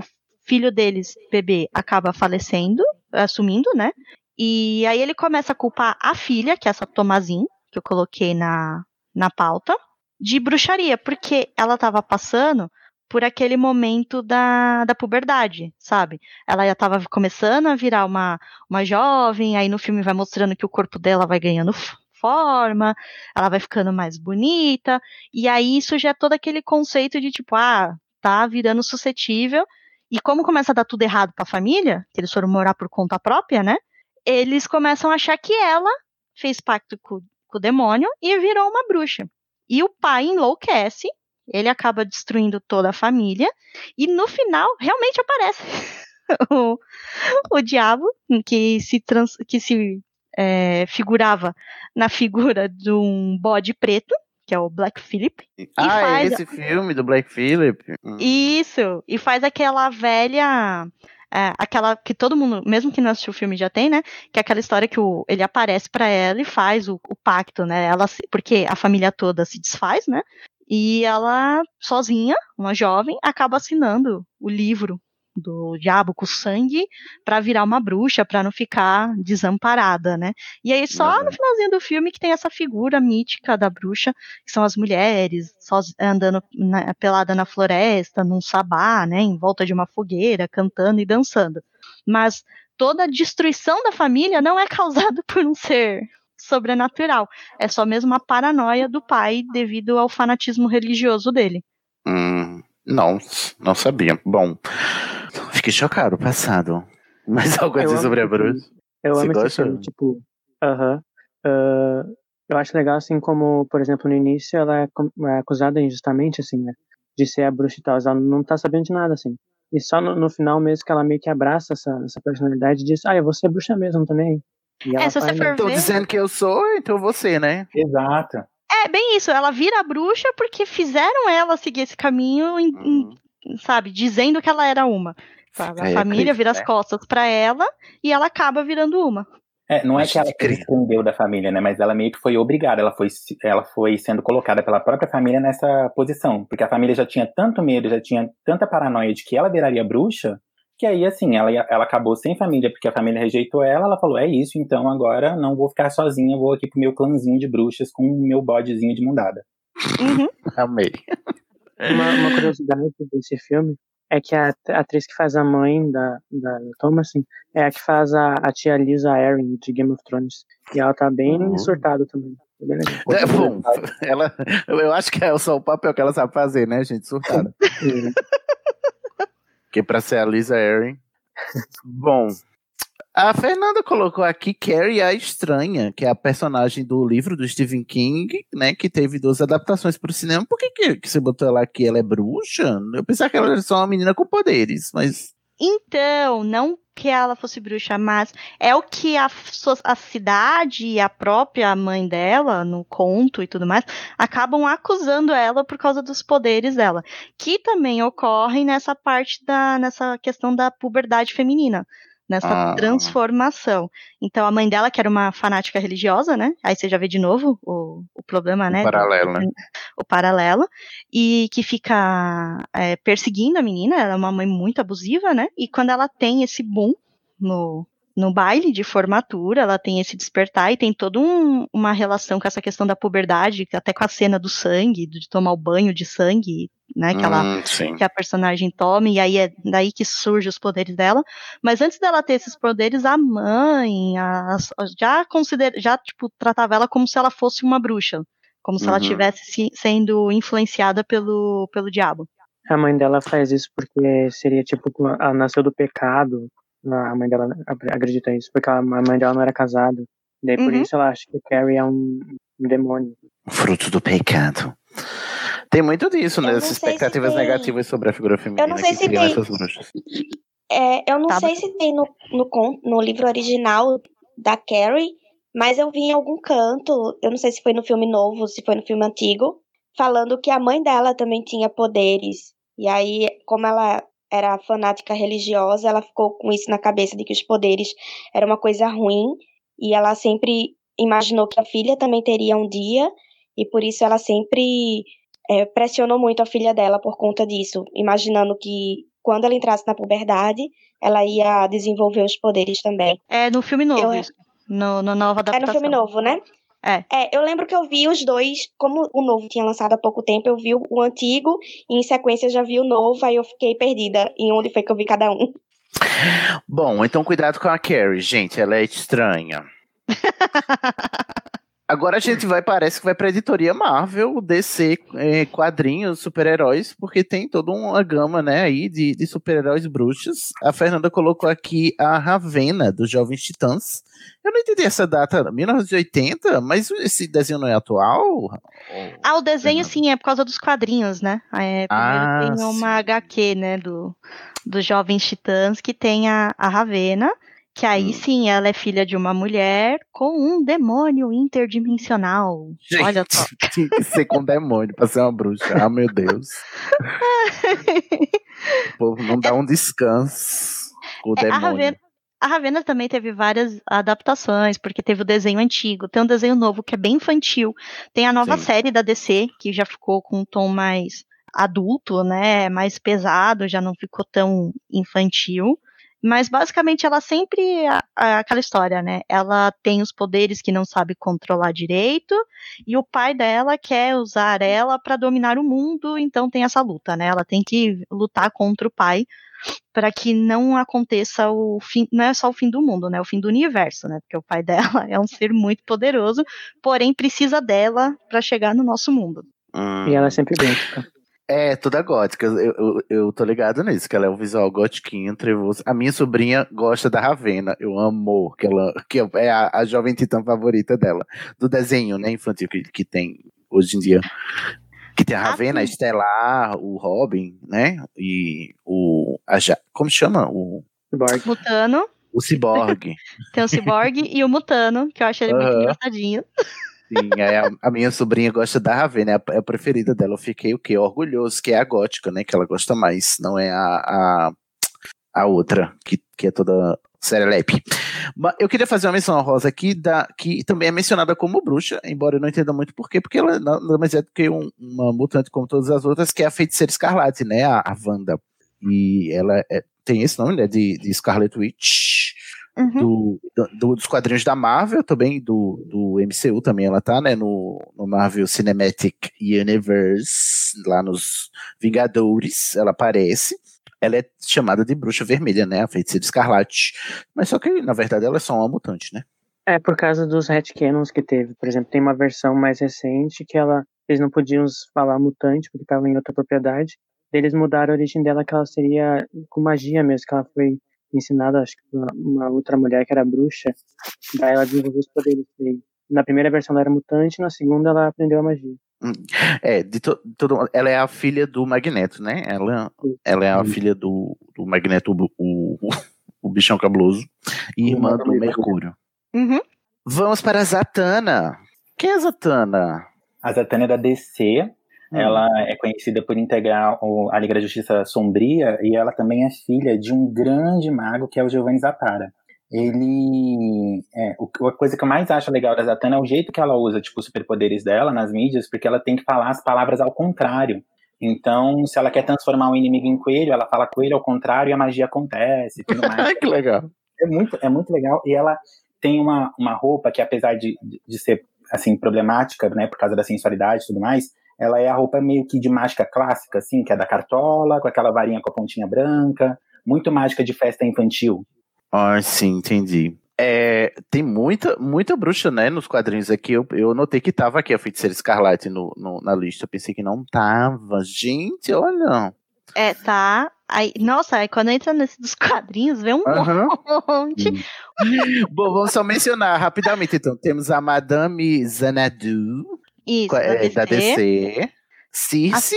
Uhum. Circe, pelo nome, deve ser inspirada no, na, na, no mito, né? É, de ela Circe, ela lá, é né? a, Circe mesmo, por causa que ela é a vilã da Mulher Maravilha, como a Mulher Maravilha. Ah, assim, entendi. Ela é a Que- Circe mesmo. Tem muita. A, a Mulher Maravilha tem muita afinidade com os mitos gregos, né? Uhum. Tracy 13? Como é isso? Ter- É a 13? É, a, é o quê? A, a mãe da, da Eleven? É. Ela é da Ela DC também- também. Ela é da. DC. E tem um personagem da DC que você fala, nossa, nem imaginava que era uma feiticeira, que é a magia. Ah, Verdade. por- com esse nome que, sério, que não tem quem diga, né?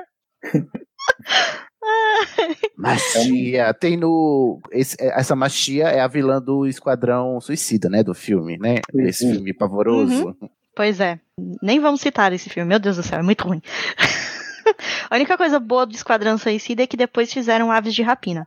Olha aí. É. O... Depois vem a, a Marvel, né? Pra não ter a briga, Marvel versus DC, não fiquem tristes.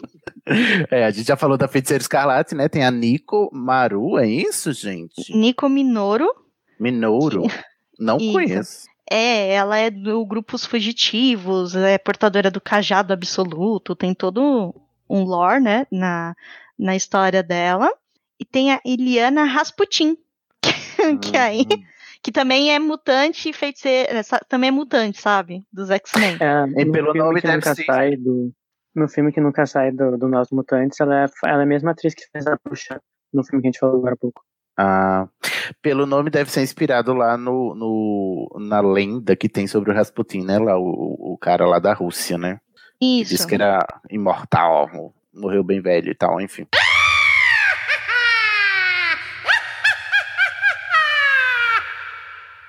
É, estamos, vamos aqui fazer umas menções, tá bom, gente? E vocês vão, se vocês conhecerem, vocês vão dizendo, se vocês forem lembrando de outros, também vão mencionando. Tem a, a outra mãe da Coraline, por que, que ela é cla- classificada como bruxa? Esse é o que eu, o que eu botei. É por causa que ela é uma. É, um, é a mesma lenda. Ela é tipo uma. É um, ela é um ser que se chama Beldon, que é do inglês antigo. E é o mesmo tipo de ser que seria a bruxa do João e Maria.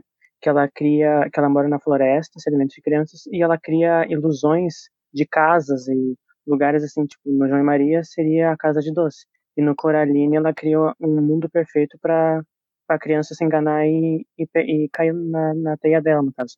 E ela, tam, ela tem os olhos de botão, que tem é mais característico, e ela é inspirada na, na personagem Arachne, a tecelã do mito grego. Tanto pela aparência Ah. de aranha, que eu vi depois, o conceito de criar teias e criar hum, a casa, no caso. E ela também gosta muito de jogos de competição, e ela nunca aceita perder a, a outra mãe. Assim como a, a Arachne faz o desafio lá com a Atena e não aceita que ela Não aceitou que a perder, por isso que é, virou, né? Não aceita perder. aham. Por isso que a E- Atena transformou ela em aranha. Isso. Me identifiquei com ela. Aí, no caso, Coraline é do livro. É do livro do Neil Neil Gaiman, Gaiman, né? Gaiman. E que o tem uma filme adaptação. do- é o filme da Laika Studios, que é em stop motion, que é 2009. Muito bonitinho esse filme.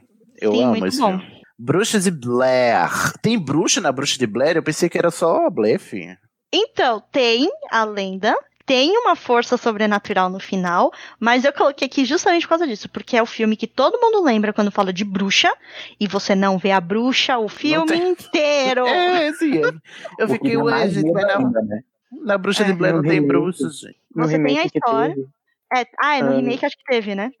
é, eles, eles Aí os remakes sempre criatura, cagam, né? As coisas. Só que, só que é muito, muito, muito ruim. Assim, é só uma criatura genérica, assim, Ah, de mal. Assim. No filme original tem toda uma história que é de uma mulher que foi enforcada por ser acusada de bruxaria. E no final do filme você sabe que quando eles conseguem entrar finalmente na cabana da bruxa, eles são atacados por uma força sobrenatural. É o que mostra na filmagem. Algo derruba eles e não é humano, mas você não vê o que é.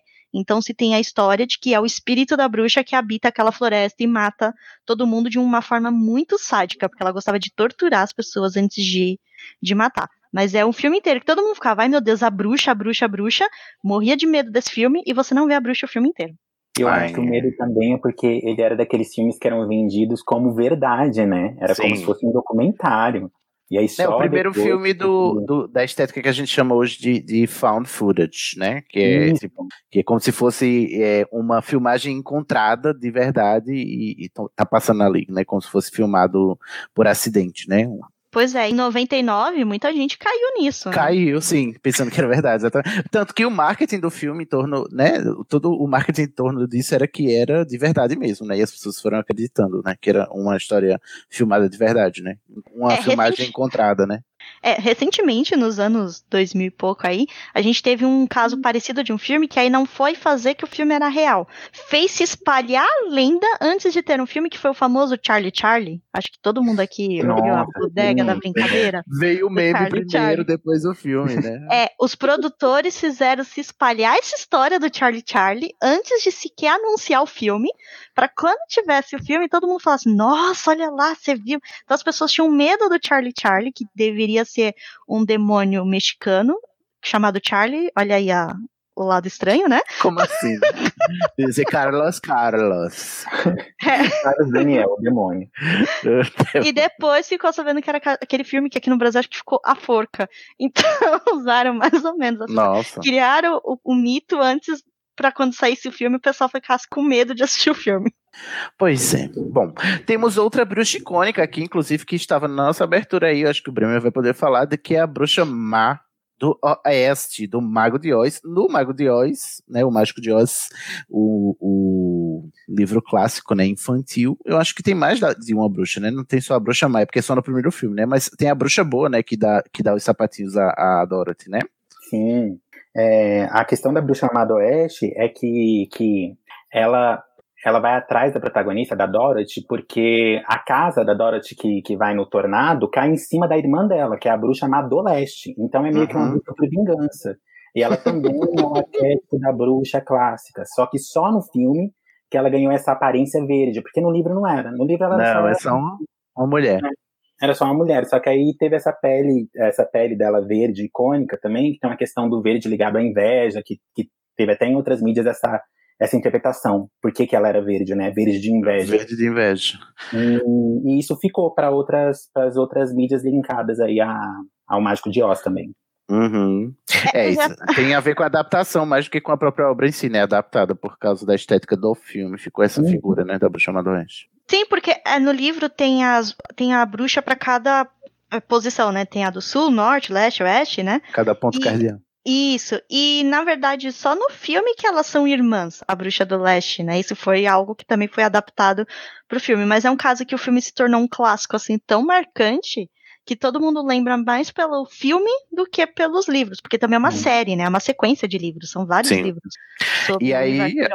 A nossa menção no começo do Bremer foi do musical, né? Wicked, né? Que reconta a história, né, Bremer? E também reconta a história, porque conta a história da Elfaba, que é a bruxa verde, que tem essa amizade com a bruxa boa, né? Pelo menos no início, assim. Elas começam não se gostando, aí elas criam uma amizade, depois elas criam inimizade por causa de macho. E elas voltam a serem amigas também no, no, no, no final da, do musical também, que é um musical icônico, que teve Já é a, clássico, né? Da já é Broadway. clássico, é, já teve versão aqui no Brasil mesmo, oficial, bonitinha, lá no Teatro Renault também, que é uma, Uhum. é uma loucura mesmo. Sim. E esse é o meu É. momento, porque o Wicked é a, a fanfic mais bem sucedida da história. Ah, é verdade. Por quê? Como assim? É por causa que foi um outro escritor que pegou, como estava em domínio público, o, o, o Ah, sim. o escritor Gregory Maguire pegou a história e remodelou tudo. Ele deu mais, Entendi. deu nome para eles, tipo a Elfo.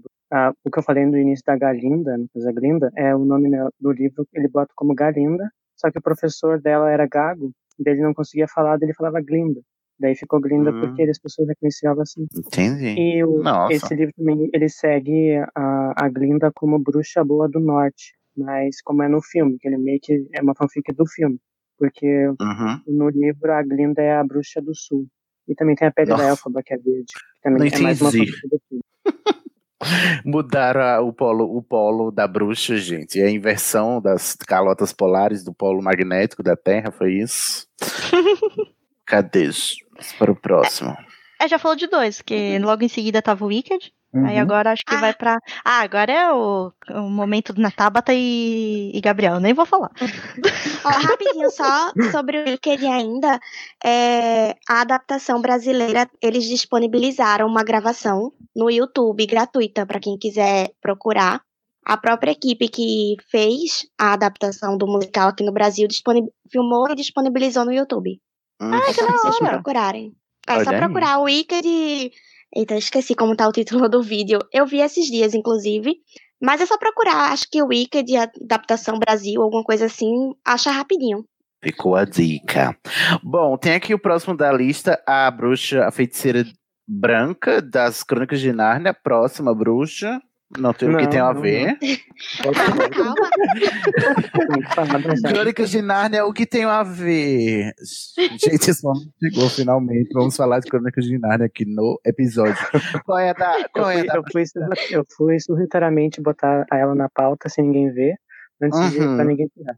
Pois é, A, verdade. a Jades, ela é uma, além de ser feiticeira, ela é uma imperatriz, que no, Hum. no reino que ela morava, que era em outro mundo, ela não, ela não era originalmente de Narnia, ela era uma imperatriz de, uma grande, de um grande império, só que ela disputava o trono com a irmã dela. Só que as duas combinaram de não usar magia para disputar o trono. Só que a irmã dela trapaceou, ela trapaceou também e ela descobriu uma, uma palavra que, di- que matava todo mundo que estava ao redor, menos quem falava. E daí ela acabou fazendo isso para ganhar, só que daí ela ficou sem reino nenhum, e daí ela meio que se congelou ali numa estátua. Daí muito tempo depois ela, ela acabou sendo arrastada para Nárnia por um dos personagens no dia que estava sendo criado Nárnia. E daí ela ficou lá e tem o negócio da maçã também da Eterna Juventude que ela come e se torna imortal, que antes ela não era. E ela também é, ela não é humana, ela é descendente de Lilith e é uma raça de meio Ixi. gigante, meio ah, meio gigante, meio gênio. Daí por isso que ela não é humana. Botou E Lilith no meio já pra demonizar a mulher também, né? Que tem Lilith aí, que diz que é a mãe da- de todos os demônios, né? E daí ela ficou em, em Nárnia por 900 anos, só que sem poder se aproximar por causa que ela comeu a maçã. Mas depois a árvore morreu, daí ela criou o império dela de 100 anos de inverno. Daí foi mais ou menos isso a história dela. Ela é a Elsa do mal, né? É.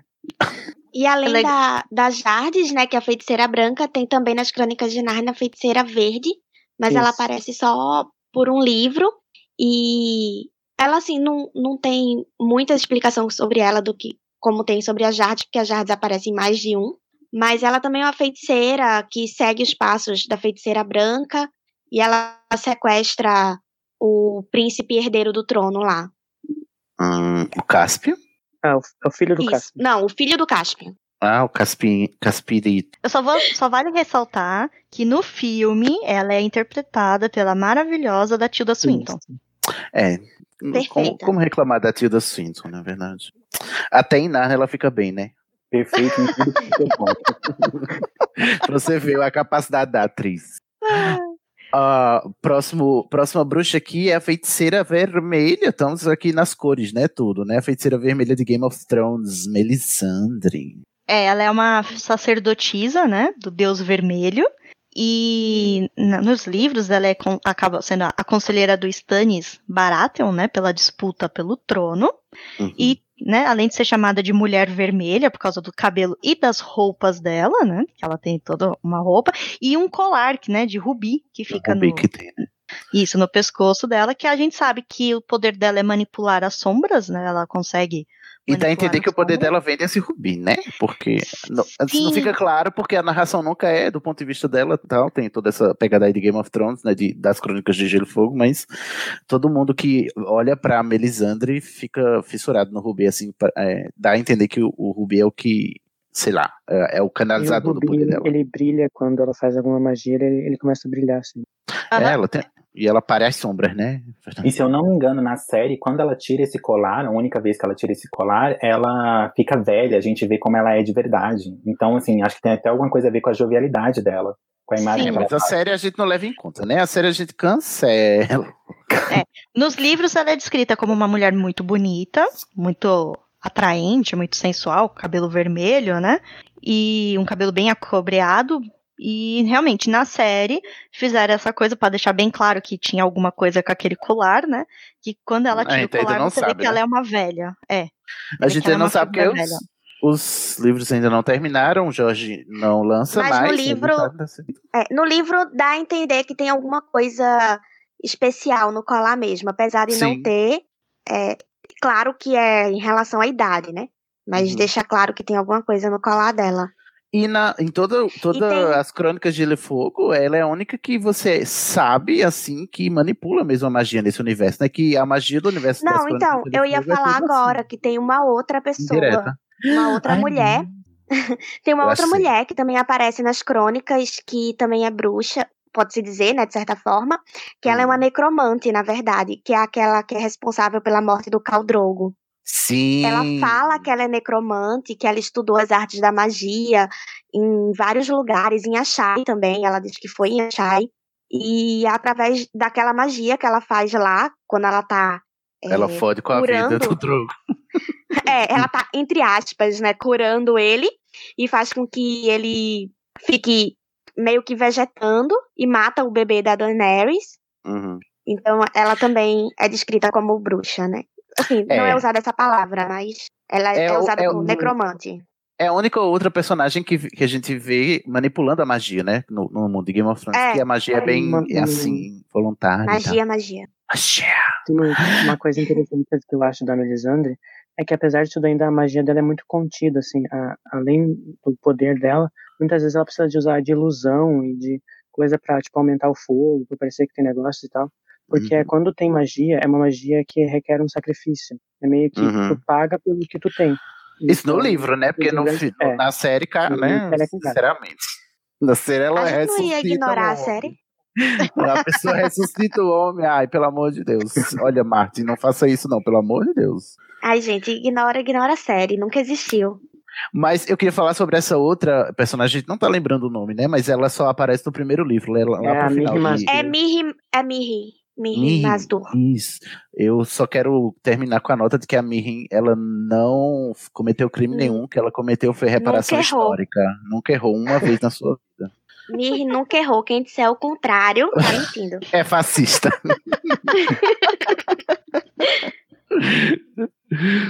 ai, ai. Vamos agora para uma pegada mais abrangente agora, Morgana. Nossa, mas vai ser muito difícil falar da Morgana, né? É, nesse caso é a Morgana e a Dama do Lago da série As Brumas de Avalon. Tanto o livro uhum. quanto o filme, que eles. que é uma. É uma recontagem, né? Tipo, eles estão contando novamente os contos arturianos, né? Uma nova roupagem pelo lado das personagens femininas. Dessa vez você não acompanha a história pelo lado do Arthur. Você acompanha cada livro pela perspectiva de uma dessas personagens. Então você tem a Morgana, tem a Dama do Lago, que é agora na série nova da Netflix, né, que às vezes você conhece como Vivienne, Nimue, tem vários nomes para essa personagem. E aí a Morgana é basicamente todo aquele estereótipo que a gente já tem das lendas, né? Que ela é a meia-irmã do Arthur, foi criada pela tia, né, que é a Dama do Lago, para ser a próxima sacerdotisa da deusa e controlar Avalon, né? E que ela acaba tendo um filho com o Arthur. Ixi, mano. Sem saber. Eita porra. Difícil, né? É, que esse filho, que é o Mordred, que acaba matando o Arthur. Tem toda essa. Nossa, gente, que difícil. É. Difícil. que difícil. Melhor pular de assunto, vamos para a próxima Pois é. Tem, tem uma coisa que eu lembrei agora, é que a Eva Green também já fez a Morgana, só que a Morgana é de uma série chamada Camelot. Sim. Hum, E pior que assim, Cid, em muitas adaptações, não colocam a Morgana e o Arthur como irmãos, sem saberem que são irmãos, tipo Luke e Leia, sabe? De Star Wars. uhum. E rola aquela atração. Ou às vezes eles não são irmãos, mas às vezes tem a atração, sabe? Geralmente o, Ar- o Arthur e a Morgana têm um, um plot amoroso aí. E, e a- acaba depois que a Morgana sempre se sente abandonada quando o, o Arthur escolhe a, a Guinevere. Então tem esse, esse triângulo amoroso aí, um monte de adaptação. É, de toda maneira, Morgana é um dos maiores, se não o maior nome, né, quando a gente fala de bruxa, tanto é que ela dá nome a várias bruxas, né, depois, né, tem a Morgana daí das Brumas de Avalon, tem a Morgana lá do, das Crônicas Arturianas, como chamou o autor, gente, das, é, O Bernard Cornwell.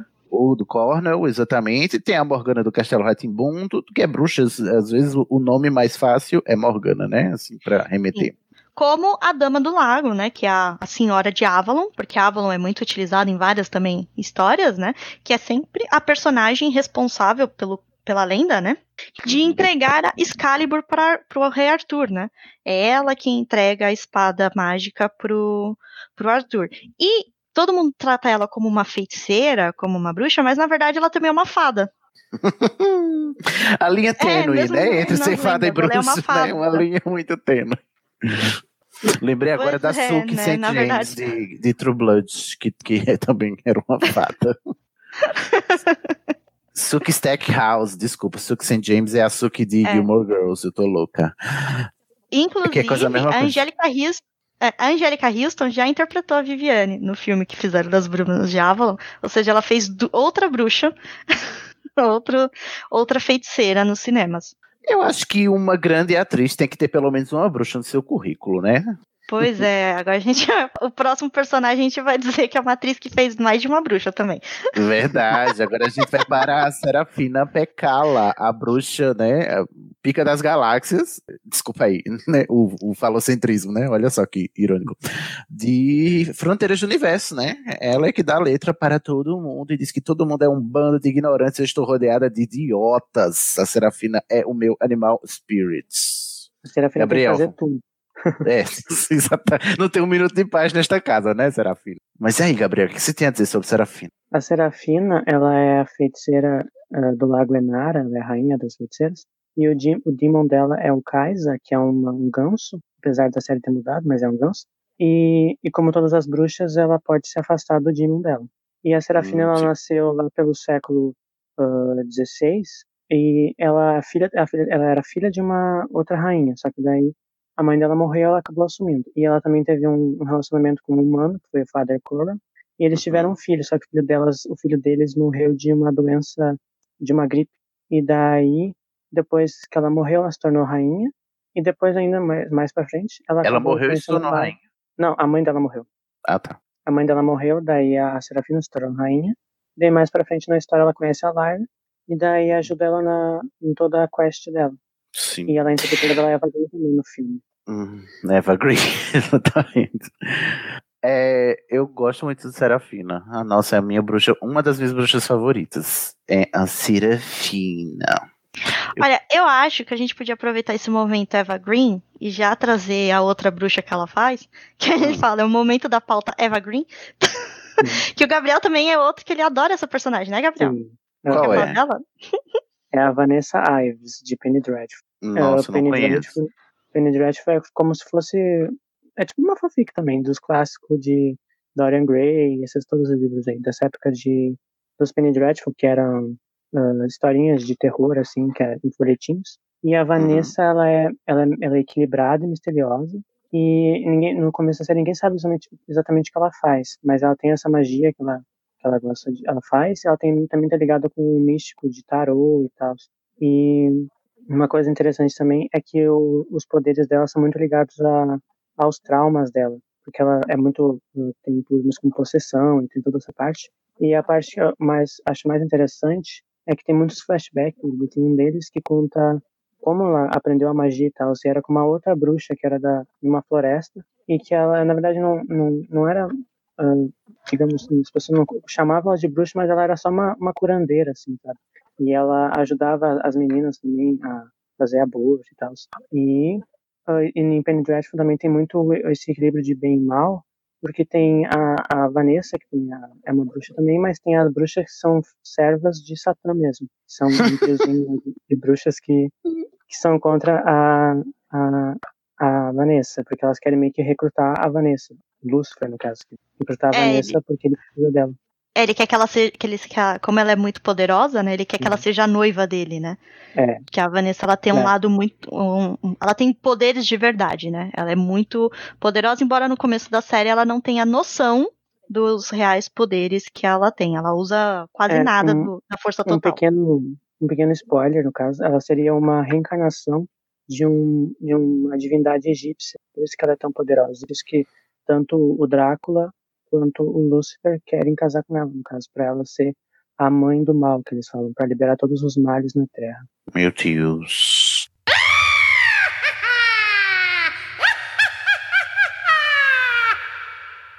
Próxima bruxa aqui, gente. Temos que falar, porque ela já tem remake também, inclusive um remake chatíssimo, né? Haters gonna hate mesmo, eu detesto. Sabrina, aprendiz de feiticeira, é, adoro a versão dos anos 90, a série que tinha Netflix, o que tem a ver. Mas aí, o que, vocês acham da Sabrina? Olha, eu gostava mais. É, isso que eu ia falar, eu gostava mais da. Aí eu achei essa, esse remake da, da, Netflix muito muito católicozinho, entendeu? Ai, que saco, chatíssimo. Achei eu um só assisti, eu só assisti a versão dos anos 90, porque sem Salem falando, sem É verdade. Pois é, tenho que dizer que uh, o grande erro, eu acho que pra mim foi começar pelo Salem, que não fala, né, na Sabrina Nova e tal. Eu sei que é um remake mais de uns quadrinhos novos que saíram, né, depois da Sabrina Aprendiz Feiticeira, não tem muito a ver com a, com a, a mesma história que era a Sabrina lá do, dos anos 90, que essa Sabrina era uma, na verdade era uma série de comédia, né, o, o Salem falava e tal, era um gato, é, um boneco, né, um fantoche que falava e era super sarcástico. E a Sabrina também tem, além da série, teve vários filmes, né? Também, assim, viajando pelo mundo fazendo bruxarias, né? Aprendendo a feitiçaria dela. É, como eu tinha dito. Ah, não, pode falar, Gabriel. É, como eu tinha dito no início, eu, eu, gostava já bastante da Sabrina clássica. Eu até achei interessante, assim, essa novo, nova roupagem, assim, pra, pra essa Sabrina. Só que eu acho que, assim, a série meio que se perde muito, assim, e fica muito superficial, assim, meio que quer ser meio que pra chocar, assim, ah, somos satanistas, meio que nada a ver. E o, e o plot fica muito maluco e muito nada a ver, assim. Parece que são tão atirando coisas. Pois uma terceira temporada é, é, a pior de todas, assim. Não faz sentido nenhum, nada. Mas é uma, é uma, acho que era uma ideia, assim, interessante que foi mal aproveitada. Sim, eu também acho que, assim, é, é quando a Netflix anunciou esse novo essa nova série, eu pensei que eles iam dar um ar mais sobrenatural e mais pesado que nem é a HQ, né? Porque a Sabrina é uma HQ uh, antes de ser a, a série fofinha dos anos 90 que a gente assistiu, né? Hum. Porém, eles, é como você falou, é, começou legal, mas aí depois ficou muito nessa pegada cristã, sabe? Ai, o bem, o mal e tudo mais. E, e a última temporada, então, que virou um High School Musical de. Lindo, É, não, é, virou. Teve até virou musical. É o que, Gabriel? Ela virou meio que um Riverdale, porque é meio que um Ela tá, não, não vai rolar um crossover ainda dessas séries? É, eu acho que é o que eles iam fazer. Um, né? um crossover com Riverdale. Eles fazem algumas menções, tem alguns easter eggs. É como mas... se compartilhasse o mesmo universo, né? É.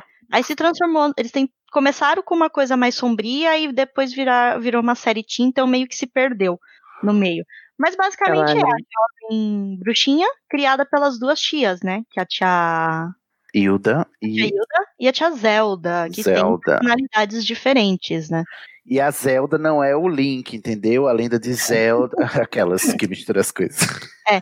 A única coisa que eu achei legal da nova temporada é que, que nem eu até coloquei aqui, que é um outro personagem que entrou nessa agora, que é a Prudence, Blackwood, que aí é uma. Porque é uma coisa que vocês vão reparar nessa pauta. Ela é uma bruxa negra. É muito difícil você ver na cultura pop representações de bruxas negras. A maioria são o padrão branca, loira ou ruiva. É muito difícil ter essa outra representação. Eu até coloquei a Prudence por causa disso. Você falando isso, agora eu lembrei de outra bruxa que também era uma atriz negra que fazia, que era a Bonnie de The Vampire Diaries. Sim, é, tem aqui até por causa dessa, é, dessa questão, não tá aqui na pauta, mas eu estava é, conversando até com as meninas lá do Leia, a Lorena indicou também um livro muito legal para quem quiser, que é o Eu Tituba, que é a bruxa negra de Salem que conta a história da Tituba, que era uma escrava e que foi acusada também durante os julgamentos de Salem de bruxaria. Que há quem, ah, né, que diziam que ela que ensinou para as jovens a, a bruxaria. Mas isso é ficção ou não ficção? O livro não é ficção, é. Ah, tá. A história é real da pessoa real. É, a, a, história real da personagem real, por isso que eu deixei aqui como uma coisa. Embora a Tituba já tenha aparecido em algumas séries como um personagem, né? Fictício, né? Eles usaram uma perso personagem, pessoa real, né? Mas colocaram em algumas adaptações, em algumas séries. Principalmente quando fala de Salem. Falando de, de Salem ainda, eu até eu, eu sei que não estava na pauta, mas eu até cheguei a pesquisar um pouco é pela minha realidade, porque eu sou ator e os meus colegas de elenco, eles fizeram uma montagem de As Bruxas de Salem, que é um, uma peça teatral clássica do Arthur Miller, que foi escrita em 1953, que é onde tem a representação da Tituba também. E aí é uma peça que ela mescla é, esses fatos que são históricos mesmo, com algumas coisas que, que o, o Arthur Miller romantizou tal para a peça, porque funcionava melhor. Mas o que aconteceu em Salem ainda é, é, é, meio que foi uma histeria né, coletiva, porque você podia acusar qualquer pessoa de, de bruxaria e se não tinha uma testemunha ocular, a, a, pessoa era morta, assim. Então era muito simples você, você acusar a pessoa de qualquer coisa, porque se não tivesse ninguém em volta, a sua palavra era lei, né? É, Nossa, como mulher... mudamos, Bremer. Estou muito, muito passado, é. que a gente mudou muito de lá para cá. é, e se você for ver, principalmente no caso da Tituba, que é legal ler esse livro, porque ainda assim, né, se para as mulheres brancas e aceitas pela sociedade já era muito fácil você condenar, imagina uma mulher negra e escrava, uhum. né? Sim. Qual Exato. era o poder do, da palavra dela, né? É, e você vê que, tipo assim, é, pelo menos as bruxas brancas, as histórias delas são contadas, as bruxas negras nem isso, né? tipo, é, o apagamento total e completo, né? Se, mulher, se a mulher branca já é apagada ou demonizada, a mulher negra, ela é simplesmente aniquilada, né, pela cultura. É, o que eu gosto desse livro é porque, né, até para indicar, porque ele foi escrito pela escritora negra Marise Condé, então ela dá todo, ela fez toda uma pesquisa histórica, o livro foi muito bem feito e é, é sobre, né, é, fe, é falado, por, é escrito, né, por uma mulher negra que é uma ativista feminista dos direitos das mulheres negras. Então é muito bacana você ler a história. Excelente, excelente. Tem mais uma curiosidade sobre a Prudence, hum. que ela é ela é inspira, ela é uma das três irmãs estranhas que fala, que ela é inspirada no, no, no livro de Shakespeare de Macbeth, que daí a, a Prudence é uma das três irmãs estranhas junto com a Agatha e a Dorcas, que eles tiraram de lá. Hum, tem essas três aí na Sabrina, né? Isso. A Agatha, a Dorcas e a Prudence. Uhum. Ok.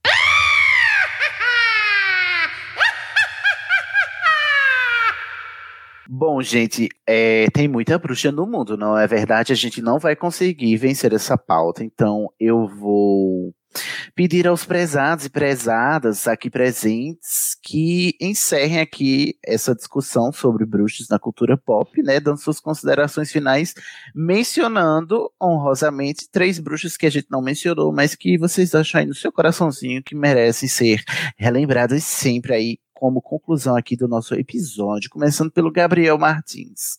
Eu vou botar a dimensão honrosa a Yennefer de The Witcher, e também outras duas que não são exatamente bruxas, mas eu me considero, que é a Mary Poppins e a Nanny McPhee. a Mary Poppins, adoro. A Nanny da, do, do, Super Nanny? Como é a Nanny? Não, a Nanny McPhee é uma é tipo uma, uma outra versão da, da Mary Poppins, que é, tem um filme que ela, ela quem interpreta ela é a Emma Thompson. É perfeito, gente. Não conhecia. Bremer, você. Tá, uh, então são três menções. Eu pensei na Cornélia Good, a Cordelia Good, ela é de American Horror Story Coven, interpretada pela Sarah Paulson, é muito legal. É, aqui é uma roda por conta do, do Guilherme de Biasi, que me fez assistir a série para essa pauta, que é A Casa da Coruja. Então eu vou, vou falar da Eda também, que é uma outra menção honrosa. Eu assisti, Isso é um desenho, legal. A Casa da Coruja? É um desenho, é, é um desenho da Disney, foférrimo. E a dublagem é 10-10. É muito bom o desenho. E a terceira, a nossa Minerva McGonagall, né, gente? Porque eu gosto muito da postura, da, assim, dessa postura de bruxa que ela tem, assim, de ser meio rígida, mas ao mesmo tempo gostar muito de quadribol. Acho ela super diferente. e é uma das personagens que eu mais gosto de Harry Potter. Ela é a bruxa clássica, né, em Harry Potter, né? A Minerva. Também conhecida como a esposa da Serafina. Exatamente, não podemos esquecer, né? Excelente, Tabata. É, menção rosa, eu quero falar só das, de duas que uma a gente já falou no começo, que foi também minha apresentação, que é a Samantha, da série A Feiticeira, que é uma série antiga, assim, já, né? Mas que já abordava de um jeito legal o tema bruxaria, não era é, era dos anos 60, né? 70. É, 60, e já trazia uma visão boa de bruxaria. Essa série que teve um remake com a Nicole Kidman, foi? Então. Teve um remake em filme, né? Não uhum. foi em série, foi em filme com a Nicole Kidman. E a minha segunda menção é a Willow, da Olha. série Buffy, a Caça Vampiros. Nossa, esqueci. E o interessante, não é? e o interessante da Willow é que ela é uma bruxa, nessa, na série é uma bruxa que não nasce bruxa, ela aprende a ser, né? Então, ah, é a bruxa Simone de Beauvoir. Nossa, é, é, no contexto da série, a pessoa não nasce com poder, ela estuda, ela aprende e ela pelo próprio esforço, consegue criar os poderes dela, né? E também é interessante de mencionar porque ela é uma das, acho que raríssimas personagens daquela época que é lésbica abertamente. Hum. Tem, ela tem duas namoradas ao longo da série, então uhum. eu acho bem legal de lembrar dela por esses dois pontos. Nossa, por ela não nascer com os poderes, como ela ser uhum. lésbica, né? É, então Você é um... Ela ah. era de família de. Judia. De judeus. Ela era então, judia, olha só. Nossa, a bicha era potente. Maravilhosa. Gente, Buffy é uma série muito, muito pra frente do seu tempo, né? Inclusive, merecia um episódio aí, gente. Recomendem Buffy. É Buffy série... Buffy é uma série que é atual até hoje. Se você assistir hoje, ela traz questionamentos e discussões muito atuais. Fica é maravilhosa. É, Buffy foi tão grande na época que gerou até o spin-off, que é aquela Angel, né? Nossa, isso, aí essa a gente guarda na fanbase, Fernanda. Assim, Bom, saibam que existe, não precisa assistir, é, tá? Não precisa, é, não vale não. a pena. Só assiste Buffy mesmo, tá bom? Mas é muito legal. Inclusive, ouvintes, botem ali na indicação pra gente levar pra votação, porque senão, né, se ninguém indicar, não vai, tá bom? Fernanda, você, querida. Então, Uh, além, né, que o Bremer já falou da, da Cordélia lá do, do American Horror, eu vou falar, assistam toda essa terceira temporada de American Horror History Coven, porque é focada justamente, como o nome já diz, né, na figura das bruxas. E tem uma personagem. Coven é o nome que se dá ao clã, né, de bruxas. Né? Isso, né? exatamente. Então você tem várias representações de bruxas lá, com interpretações maravilhosas das atrizes eu queria falar de uma personagem também dessa série, que é inspirada numa pessoa real, que é a Marie Laveau, que era considerada a rainha do voodoo, sabe? Então tem, a, não é, não mostra apenas esse lado do, do da bruxaria branca tradicional, tradicional, tipo do conceito europeu, né? Você vê também o lado das práticas do voodoo. E elas também são consideradas feiticeiras, bruxas e poderosas, né? Então você vai ter menção do Papa Leg, vai tudo mais. É legal ver, é bacana, porque é o que eu falei, né? São poucas representações na cultura pop de bruxas negras e com outras tradições, né? Sem ser a que a gente conhece.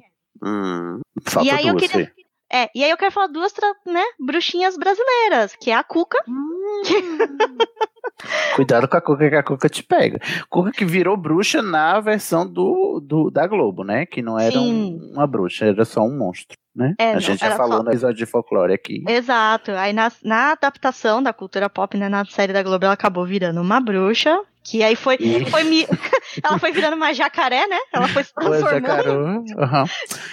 E aí, no remake do, do Twitter, ela virou meme, né? E ícone Foi. LGBT. Exatamente. Pois é.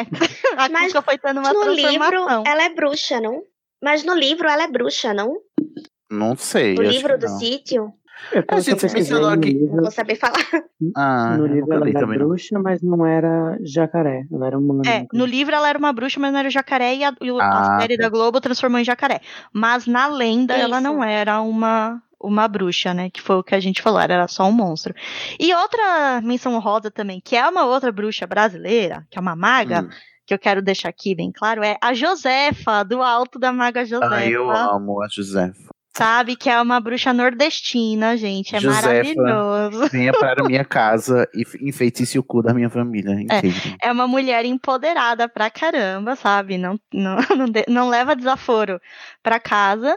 E mesmo ela sendo uma maga, que na história deixa bem claro que, tipo, é filha do, do demônio, ela luta contra o- os monstros, ela luta contra fantasmas. É Contra a bruxa mais milituda que você respeita, minha senhora. Sim, então leiam o livro, gente. É um livro nacional e é muito bom. E indiquem Muito. pro Chave de Portal, gente. Indiquem pro nosso episódio, porque é muito Já bom. foi indicado, é só que ninguém voltou. Ai, esses, esses ouvintes mal feitos. Como chama a autora, Fê, da- do Alto da Maga Josefa? Ai, peraí. Alto da Maga Josefa. Esqueci. Eu esqueci o nome dela também. Peraí. Que a, o Google serve pra isso. Mulher, dá um Ctrl F na pauta. Não, eu esqueci de pôr na pauta. Ela é. Tava, ai, tá. Mas tava aqui. Tava? Ela é a Paola Siviero. Ah, Paula Vieira, exatamente. Paola Siviero. É um livrinho super gostoso. E o Cid, acho que ele pode dizer até melhor do que eu, porque é uma retratação até que muito legal do, da cultura nordestina, né?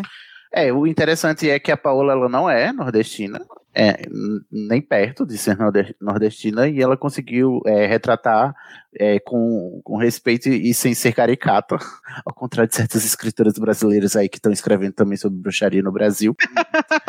Mas ela escreve muito bem, assim, é, e às vezes parece até que é uma pessoa nordestina mesmo que escreveu, mas ela não é, do- não é nordestina. Assim, é, dizer que ela não é nordestina é dizer muita coisa, porque o Nordeste é muito grande, né? Então, temos nove estados, é a segunda maior região do país. É, mas é, o ambiente que ela retrata ali, que é o sertão do Nordeste, né? Aqui mais para cima, né? Pernambuco, Paraíba, Ceará, é muito bem retratado.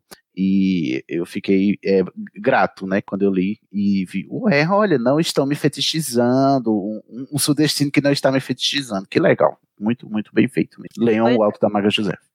Cid, Bom, gente. é, eu posso Hum. recuperar a minha terceira menção que eu não usei? Ai, meu Deus. Pode, fale uma bruxa que faltou. Então, eu queria falar da Star Butterfly, que Hum. é do desenho Star versus as Forças do Mal. Sim. É, eu não sei dizer, eu acredito que não, agora de cabeça lembrando assim, se na- no desenho eles chegam a usar a palavra bruxa, mas eu acredito que não. Mas ela tem poderes e usa uma varinha, e são poderes que são passados é, de geração em geração na família dela. E eles combatem alguns monstros que vivem lá no. As no forças do mal, dela. né? Afinal. É, o, o que chamam de as forças do mal, mas ao longo do desenho ela vai descobrindo que não é tão do mal assim. Ah, entendi. E a mãe, a mãe e o pai dela mandam ela pra terra pra, por um tempo. Pra Como ela aprender castigo, a. né? Meio que como castigo, porque ela era incontrolável lá, usava magia pra tocar o terror no lugar inteiro. E eles Uhum. meio que mandam ela pra terra pra ela aprender a se virar um pouquinho. Teoricamente, aprender a se virar um pouquinho pela terra sem usar a magia. Só que ela Ixi, traz a Maria. varinha, então ela usa a magia o tempo todo. Ai, que demônio. E ela é uma demoniazinha mesmo. Entendi. mas, Bom, a, mas o desenho é muito legal e traz é, essa linha de desenhos novos que são feitos para criança, mas que todo mundo curte e Uhum. leva todo mundo a pensar sobre várias coisas, sabe? Excelente. Ai, gente, é muita bruxaria. Eu estou aqui todo, né? Aquelas. Como se eu não tivesse passado três anos da minha vida falando só de bruxaria, né? Na estação. Ai, ai, foi excelente a pauta. A pauta ficou pela metade, gente. A gente não cumprir. É muito, muita bruxa. Você ouvinte, manda comentário pra gente, né? Falando das suas bruxas, né? O que você acha que a gente merecia falar pra gente ler nos nossos episódios lá de leitura de comentários, que ainda estão sem nome. Talvez quando você estiver ouvindo esse episódio a gente já tenha um nome, mas por enquanto não temos nesta gravação. Prestem atenção para o serviço novo do Estação, tá bom, gente? Olha só. Você nos encontra agora no arroba estação 21 pod, POD, tanto no Twitter quanto no Instagram, no TikTok também, inclusive, né? A gente tava até mencionando antes de gravar. A gente também tá no TikTok, a Carol Michelini tá fazendo lá o nosso TikTok sendo jovem, porque só tem velha Kakura aqui que não sabe mexer com essas coisas. Então é tudo arroba estação 21 pode. Se você quiser mandar um e-mail, você manda para estação21pod@gmail.com. Nós somos um podcast colaborativo e precisamos de sua colaboração. Gente, é sério, a gente está com grupos de colaboração com falta de colaboradores, principalmente o grupo de editores de áudio e o grupo de design gráfico que faz as nossas capas. O Edipo e a Aline, que são os coordenadores do grupo, né, estão cortando um dobrado lá. Tá faltando gente para colaborar. Se você for designer gráfico, se você souber editar áudio, quiser colaborar com a gente, vem participar, né? é, é, ajuda a gente a fazer o Estação, porque o Estação só acontece porque as pessoas colaboram é, para fazer ele acontecer. A gente se organiza em grupos colaborativos. Você pode se inscrever no nosso formulário que você encontra na nossa página do Anchor, que é anchor.fm barra estação 21 pod. Ou se você clicar aqui no, na descrição do, do episódio, no seu aplicativo, tem todos os links. E tem um link do formulário para você se inscrever em um dos grupos do nosso grupo colaborativo. Se você quiser participar gravando com a gente, você tem que estar no nosso grupo do WhatsApp, né, de, dos ouvintes. E você também encontra o link na nossa página do Anchor ou na descrição aqui do episódio, tá bom? Então, diz, Gabriel, que você tem jabá, é isso, querido? Tem, eu tenho dois. O primeiro é do clube, mais novo clube da estação, que é o de fanfics. E mal é começou, a gente já tá com produção a nível industrial de fanfics aí. Sim, nossa. Tá mesmo. uhum. e, e, se alguém aí estiver ouvindo e quiser participar também, é só entrar no, no clube também.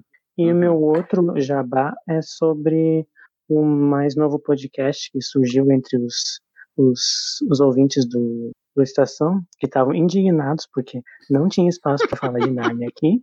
E daí a gente criou o nosso próprio podcast que é o Balada de Narnia.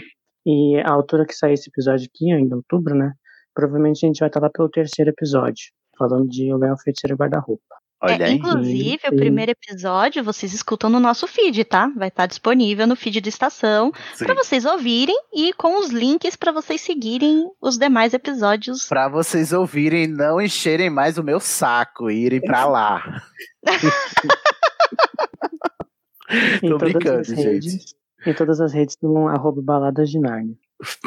É, eu fico muito feliz, assim, já é o terceiro, o terceiro episódio que estamos aqui anunciando as baladas de Narnia, eu fico muito contente de saber que o Estação proporcionou isso, assim, de vocês se, se reunirem e formarem o próprio podcast, eu tô realmente muito contente, né, assim, do, de, de de ver essa movimentação, embora seja injusta, né, a crítica, porque vou repetir pela quarta vez, as Crônicas de Nárnia sempre esteve no formulário, nunca ganhou, a culpa não é minha, ok? Obrigado de nada.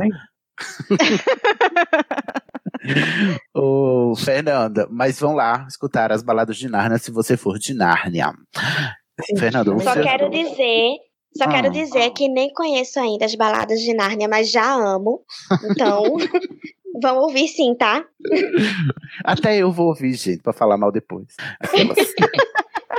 Tô brincando, eu vou ouvir porque eu quero ouvir o trabalho né, dos, dos meus colegas colaboradores, que eu tô muito orgulhoso de saber.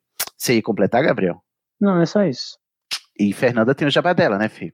Sim, então, gente, novamente eu estou aqui para propagar a palavra do Leia como uma garota. A, a Tava Tatalá também faz parte do nosso clube do livro. Maravilhoso, feito para destacar obras escritas por mulheres. Então é para gente mostrar a importância das mulheres na literatura. A gente, geralmente o pessoal só lembra dos homens. O nosso podcast é para dar, né, palco e brilho apenas para as mulheres. Nós já, a essa altura a gente já falou de Chimamanda, a gente falou de Americaná, passou por Agatha Christie, num corpo na biblioteca, Emma, de Jane Austen, e, na, saindo desse episódio, cinco dias atrás nós publicamos uma discussão incrível sobre Quarto de Despejo, da Carolina Maria de Jesus, autora brasileira, negra e injustiçada. Muita gente não conhece não ela e é muito importante o, a, a, o relato dela, os livros que ela escreveu. Então vão lá ouvir o nosso episódio. E para quem quiser acompanhar a nova leitura, nós começamos agora Lea Fora de Sintonia. Então vai ter, sim, tá, pauta LGBT no podcast, sim, tá? e como que você pode nos ouvir? Você pode ouvir no feed do Estação e também seguir as nossas redes sociais, tanto no Twitter como no Instagram, na arroba LCUG_POD. Você vai encontrar a gente.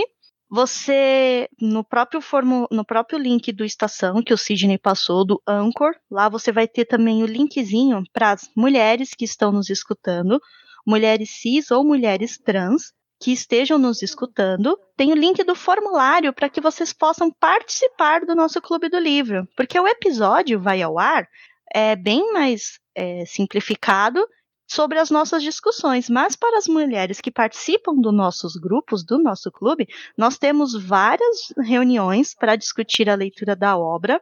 É, muitas obras, uma vai incentivando a outra, porque às vezes o livro é meio pesado, meio cansativo, mas a leitura em grupo ajuda. E nós fazemos reuniões online para discutir etapa por etapa desse livro. É bem bacana. E eu convido todas vocês, mulheres que estejam ouvindo, façam parte do Leia como uma Garota, é bem legal. E para os meninos, não se sintam assim excluídos. Vocês podem ouvir a nossa discussão e os episódios que a gente fala sobre a vida das autoras e sobre os demais livros dela no feed aqui do Estação. Uhum. Excelente. Fernanda, hum. lembrando também que as mulheres que fazem parte do grupo é, podem dar opinião, podem opinar na escolha dos próximos livros que a gente vai ler. Então, Sim. se você tem alguma mulher para indicar pra gente, é bom entrar no grupo e dar suas indicações lá também. É porque lá, gente, é tudo feito na, né, colaborativo também, igual estação. Então, todo mundo auxilia, todo mundo vota no, na autora e depois no livro que nós vamos ler sobre aquela autora. Então vocês também querem dar sugestão? Vocês votam no livro também. Sim, a gente volta na autora e no livro. É tudo. E é sério que de todos os livros da Jane Austen ganhou Emma. Eu tô, pois tô muito é. decepcionado com vocês. Pois é. Eu Olha, também fiquei muito decepcionada. Eu achei engraçado porque depois as próprias pessoas que votaram em Emma ficaram se xingando durante dois meses de leitura o porquê que escolheram esse livro. E eu falei assim, tá Ai, vendo? Sim. Essa é a prova que o brasileiro não sabe votar. Não sabe votar. Mas é excelente, Fê. Eu vou só recapitular o, o Gabriel falou e a Fernanda falou agora, para você encontrar os links, do, o, se inscrever no grupo de fanfic, você se inscreve no mesmo formulário do nosso grupo colaborativo. Para se inscrever no Leia como uma Garota, também tem o link do outro formulário, que é esse exclusivo para mulheres. Também está também no, no na descrição do episódio ou no nosso, na nossa página do anchor.fm barra estação 21 pod. Então, é, clica nos links para você ficar sabendo e participar, né? Preencher os formulários e entrar nos grupos. Excelente. Eu também posso usar o espaço para fazer um jabazinho rapidão. Claro, com, com tá certeza. Bom. Aí posso falar? Sim, pode. Tá bom. Então, gente, quer aproveitar o momento aqui, o momento jabá, para poder convidar vocês, quem curte aí cultura pop, ou seja, quem está escutando, né, os ouvintes aí da estação. Eu tenho um projeto com dois amigos, já faz mais ou menos ali um mês e meio, que chama Skip Poca. Esse projeto está no Instagram, a gente é uma conta, né, um perfil ali onde a gente está trazendo notícias, as últimas notícias da cultura pop. A gente também tem algumas listas, também faz críticas de algum de alguns produtos aí audiovisuais. Então, se você quiser encontrar a gente, vai ser muito bem recebido. É arroba Skippoca. Skippoca se escreve com S, K I, pipoca. Hum, excelente. Então sigam lá o, o Skippoca. Ô, Tabata, você tem jabá? Eu não faço nada na vida, não. tá bom, tá ótimo. É, então, dito tudo isso, gente, né? Muita bruxaria para vocês. E hoje nós vamos dar um tchau e encerrar essa conversa em 3 segundos. 3, 2, 1. Tchau. Tchau.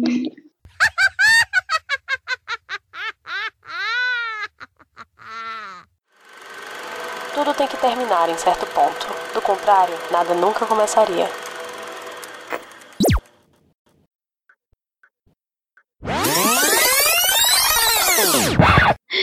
Eu só faço TikTok se for pra usar a foto dos gatinhos. Muito jovem pra mim, TikTok. Eu só deixei porque os jovens estão dominando o grupo de divulgação. É, mas detalhe, né? Veio a ideia dos jovens, e aí, hum. tipo, ficava eu e o Felipe. Mas quem vai ficar de olho nessa rede? Porque eu não manjo nada. É verdade, tem que alguém ficar lá, porque eu também não sou capaz. Gente, eu, eu já tentei, inclusive, não sou capaz mesmo. É uma barreira geracional. Eu fiquei muito triste. Foi um choque. Eu fico chocado de. É, eu não sei usar o TikTok, a minha mãe sabe. Bacana. Eu acho então que tem um loop aí, né? Você tem que ser muito velho ou muito jovem para usar. Deve ser. Eu comprei um celular recentemente, aí veio instalado já o TikTok, né? Aí como todo mundo falava, eu deixei. Fiz uma conta e deixei lá para ver qual que era. Mas eu tô nessa mesma do Sidney aí, tipo, não entendi nada, fiquei muito perdida na rede. Uhum. Isso, o que, que eu tô isso fazendo? Não é pra mim, não, deixar anos. pra lá. Exatamente, como é que eu vim parar aqui? Eu só tenho seis anos. Aí eu desinstalei, disse, não, deixa pra lá, vou fingir que nunca aconteceu. Pois é, e não, eu fiquei com tanto ódio que eu é, criei a conta, né? Eu não só desinstalei, como eu deletei a minha conta. Eu disse, eu não quero estar aqui. Eu ah, o meu só desinstalei. Ah, eu Ai, que ódio que eu tive. Fazer, eu não tenho coragem de fazer, mas de ver eu gosto. Eu não sei, eu acho que a, o TikTok é imune a, a millennials, né? Ele só atinge os zoomers e os boomers. Olha, eu acho que sim, Deve porque ser. eu fiquei perdidinha naquilo. Eu tô com ele instalado para ficar, porque ah, tem a conta, né? Se precisar passar o acesso para alguém, né? Mas eu até desabilitei as notificações, porque começava a chegar toda hora a notificação e eu, mas que caralho. Ah, é, eu nem. Ah, eu tô por fora. Agora depois você não tem como dizer também que eu nem. Mas haja conteúdo, né? Porque o pessoal faz mesmo. É Estação 21 pode, arroba Estação 21 pode também. Isso, arroba Estação 21 pode. TikTok. Olha aí, gente. Fiquem é. atentos. A própria Carol vai fazer um tutorial pra gente pra ensinar como usar hum, Podia ser. para os, os, né? os, este, os ouvintes millennials. Assim, né? Pra você Fica que, dica, que não tem idade pra isso. Vocês estão aí falando de. Tava falando de Rei Leão, agora tocar a musiquinha do Rei Leão na cabeça. Tanto falar de Rei Leão no grupo. É. Mas qual? Eu não vou nem eu não vou nem me desgastar, porque eu, eu só eu só vou Pior passar que... raiva uma vez. Pior que não foi uma das músicas do Rei Leão, não é nem do Rei Leão 1, é do Rei Leão 2 que me veio a musiquinha. Credo, Fernanda, eu sou pior. Nossa. É a música da vilã. Eu gosto de músicas de vilãs, tá? Como era o nome nem, da, da Tem quem diga. Z, não era? Hã? Era com Z o nome da vilã? Era Zira. Zira. Vale. É.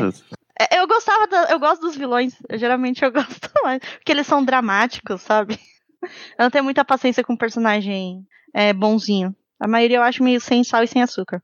É que a, assim, maioria, né? a maioria são. Hum. Aí o Cid já vai falando, não nega que era Sonserina, né?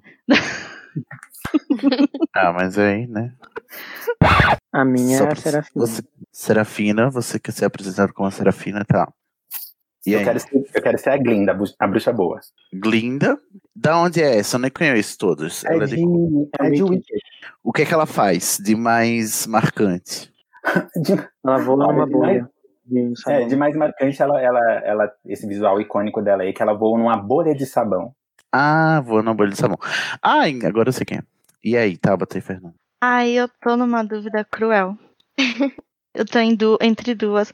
Eu não sei se eu sou a, a Vilma Spellman, do, do Sabrina, que a, a, a, tiazinha gordinha e fofinha, ou se eu sou a Myrtle Snow, do. Putz, mas são duas incríveis. É, por isso que eu tô falando. Caramba. É Mas eu acho que a maioria conhece Ryan. a tia Hilda e não a Mirton, então você é a, a tia. A tia, a tia Hilda, é. A tia Hilda da Sabrina. Deixa eu pegar aqui a pauta, inclusive, que eu não tô com o link da pauta. E peraí. como é que, o que é que a Hilda faz de interessante, Ney? Ah, então, ela é. Na nova série, elas não têm poder especial diferente, né? Então vai de Myrtle várias Snow. vezes. É, ela, é, mas aí é por causa da cova. Vai de Myrtle Snow, que ela é uma bruxa que consegue fazer os outros dizer a verdade. A especialidade dela é arrancar a verdade das pessoas. A bruxa grita A- sério. Além de ser extremamente fashion. E você, Tabata? É, eu também tava pensando aqui, não consegui chegar em muita conclusão, na verdade, nem pra eu ter dúvida entre um e outro. Então acho que eu vou escolher a Tabata, que é a origem do meu nome, porque Hum. meu pai ter escolhido meu nome, que é filha da Samantha, da série A Feiticeira. Meu Deus, e aí o que, que a Tabata faz? Eu vou boiar muito nessa pauta. Ela é uma criança ainda, então ela tá meio que descobrindo os poderes dela, descobrindo o que é que ela pode fazer e tudo mais. Tá bom. A feiticeira que teve aquele filme com a Nicole Kidman? É, o filme Teve foi inspirado na né? série. Uhum, que, É. que mexe o narizinho? Isso. Tudo pra mim. Na série, inclusive, é, a Tabata, que é a filha da Samantha, ela tem o poder também mexendo o nariz, só que ela não consegue mexer o nariz sozinha, ela fica mexendo com o dedo. Usa o dedo pra Ai, mexer sim, o nariz é dela. muito fofinho. Ela mexeu com Entendi. A cena dela mexendo o nariz com o dedo é uma das mais icônicas da série, Tá. eu digo, né? Então bom, manos, todos prontos? Eu só vou revelar minha bruxa na apresentação. Eita, Sidney, o homem misterioso. O Guilherme já falou ali no chat que o Cid é a Madame Mim. Nem co... Quem é? Não conheço. Ai, gente, é tanta bruxa. Madame eu fiquei Mim. passada com essa pauta. É da animação da Disney, a... Madame Mi era da Espada Era Lei, não é? Isso. Ah, eu não assisti esse filme porque não tinha Ah, esse audiodescrição. filme é muito legal. Ah, que Aí depois chegou a audiodescrição e eu disse: não vou voltar na maratona. Deus me livre voltar pros anos antes dos anos 90. Não quero passar por isso mais. Eu achava, eu não lembro muita coisa desse filme. Eu só lembro vagamente que tinha uma disputa entre ela e Merlin, que era bem legal. Eles eram meio que rivaizinhos. Que conta a historinha do Rei Arthur, né? É, conta a história do Rei Arthur. E você, Tabata, pra gente encerrar este. A Tabata esse- caiu. Ah, caiu. Ah, e o Guilherme aqui falando que no headcanon dele a, a Matilda é uma mutante. E ela faz amizade com a Jean Grey, né? Por favor. Com a Jean Grey. É verdade, é os mesmos poderes, né? Telecinese. Aí, Ah, tá chegou.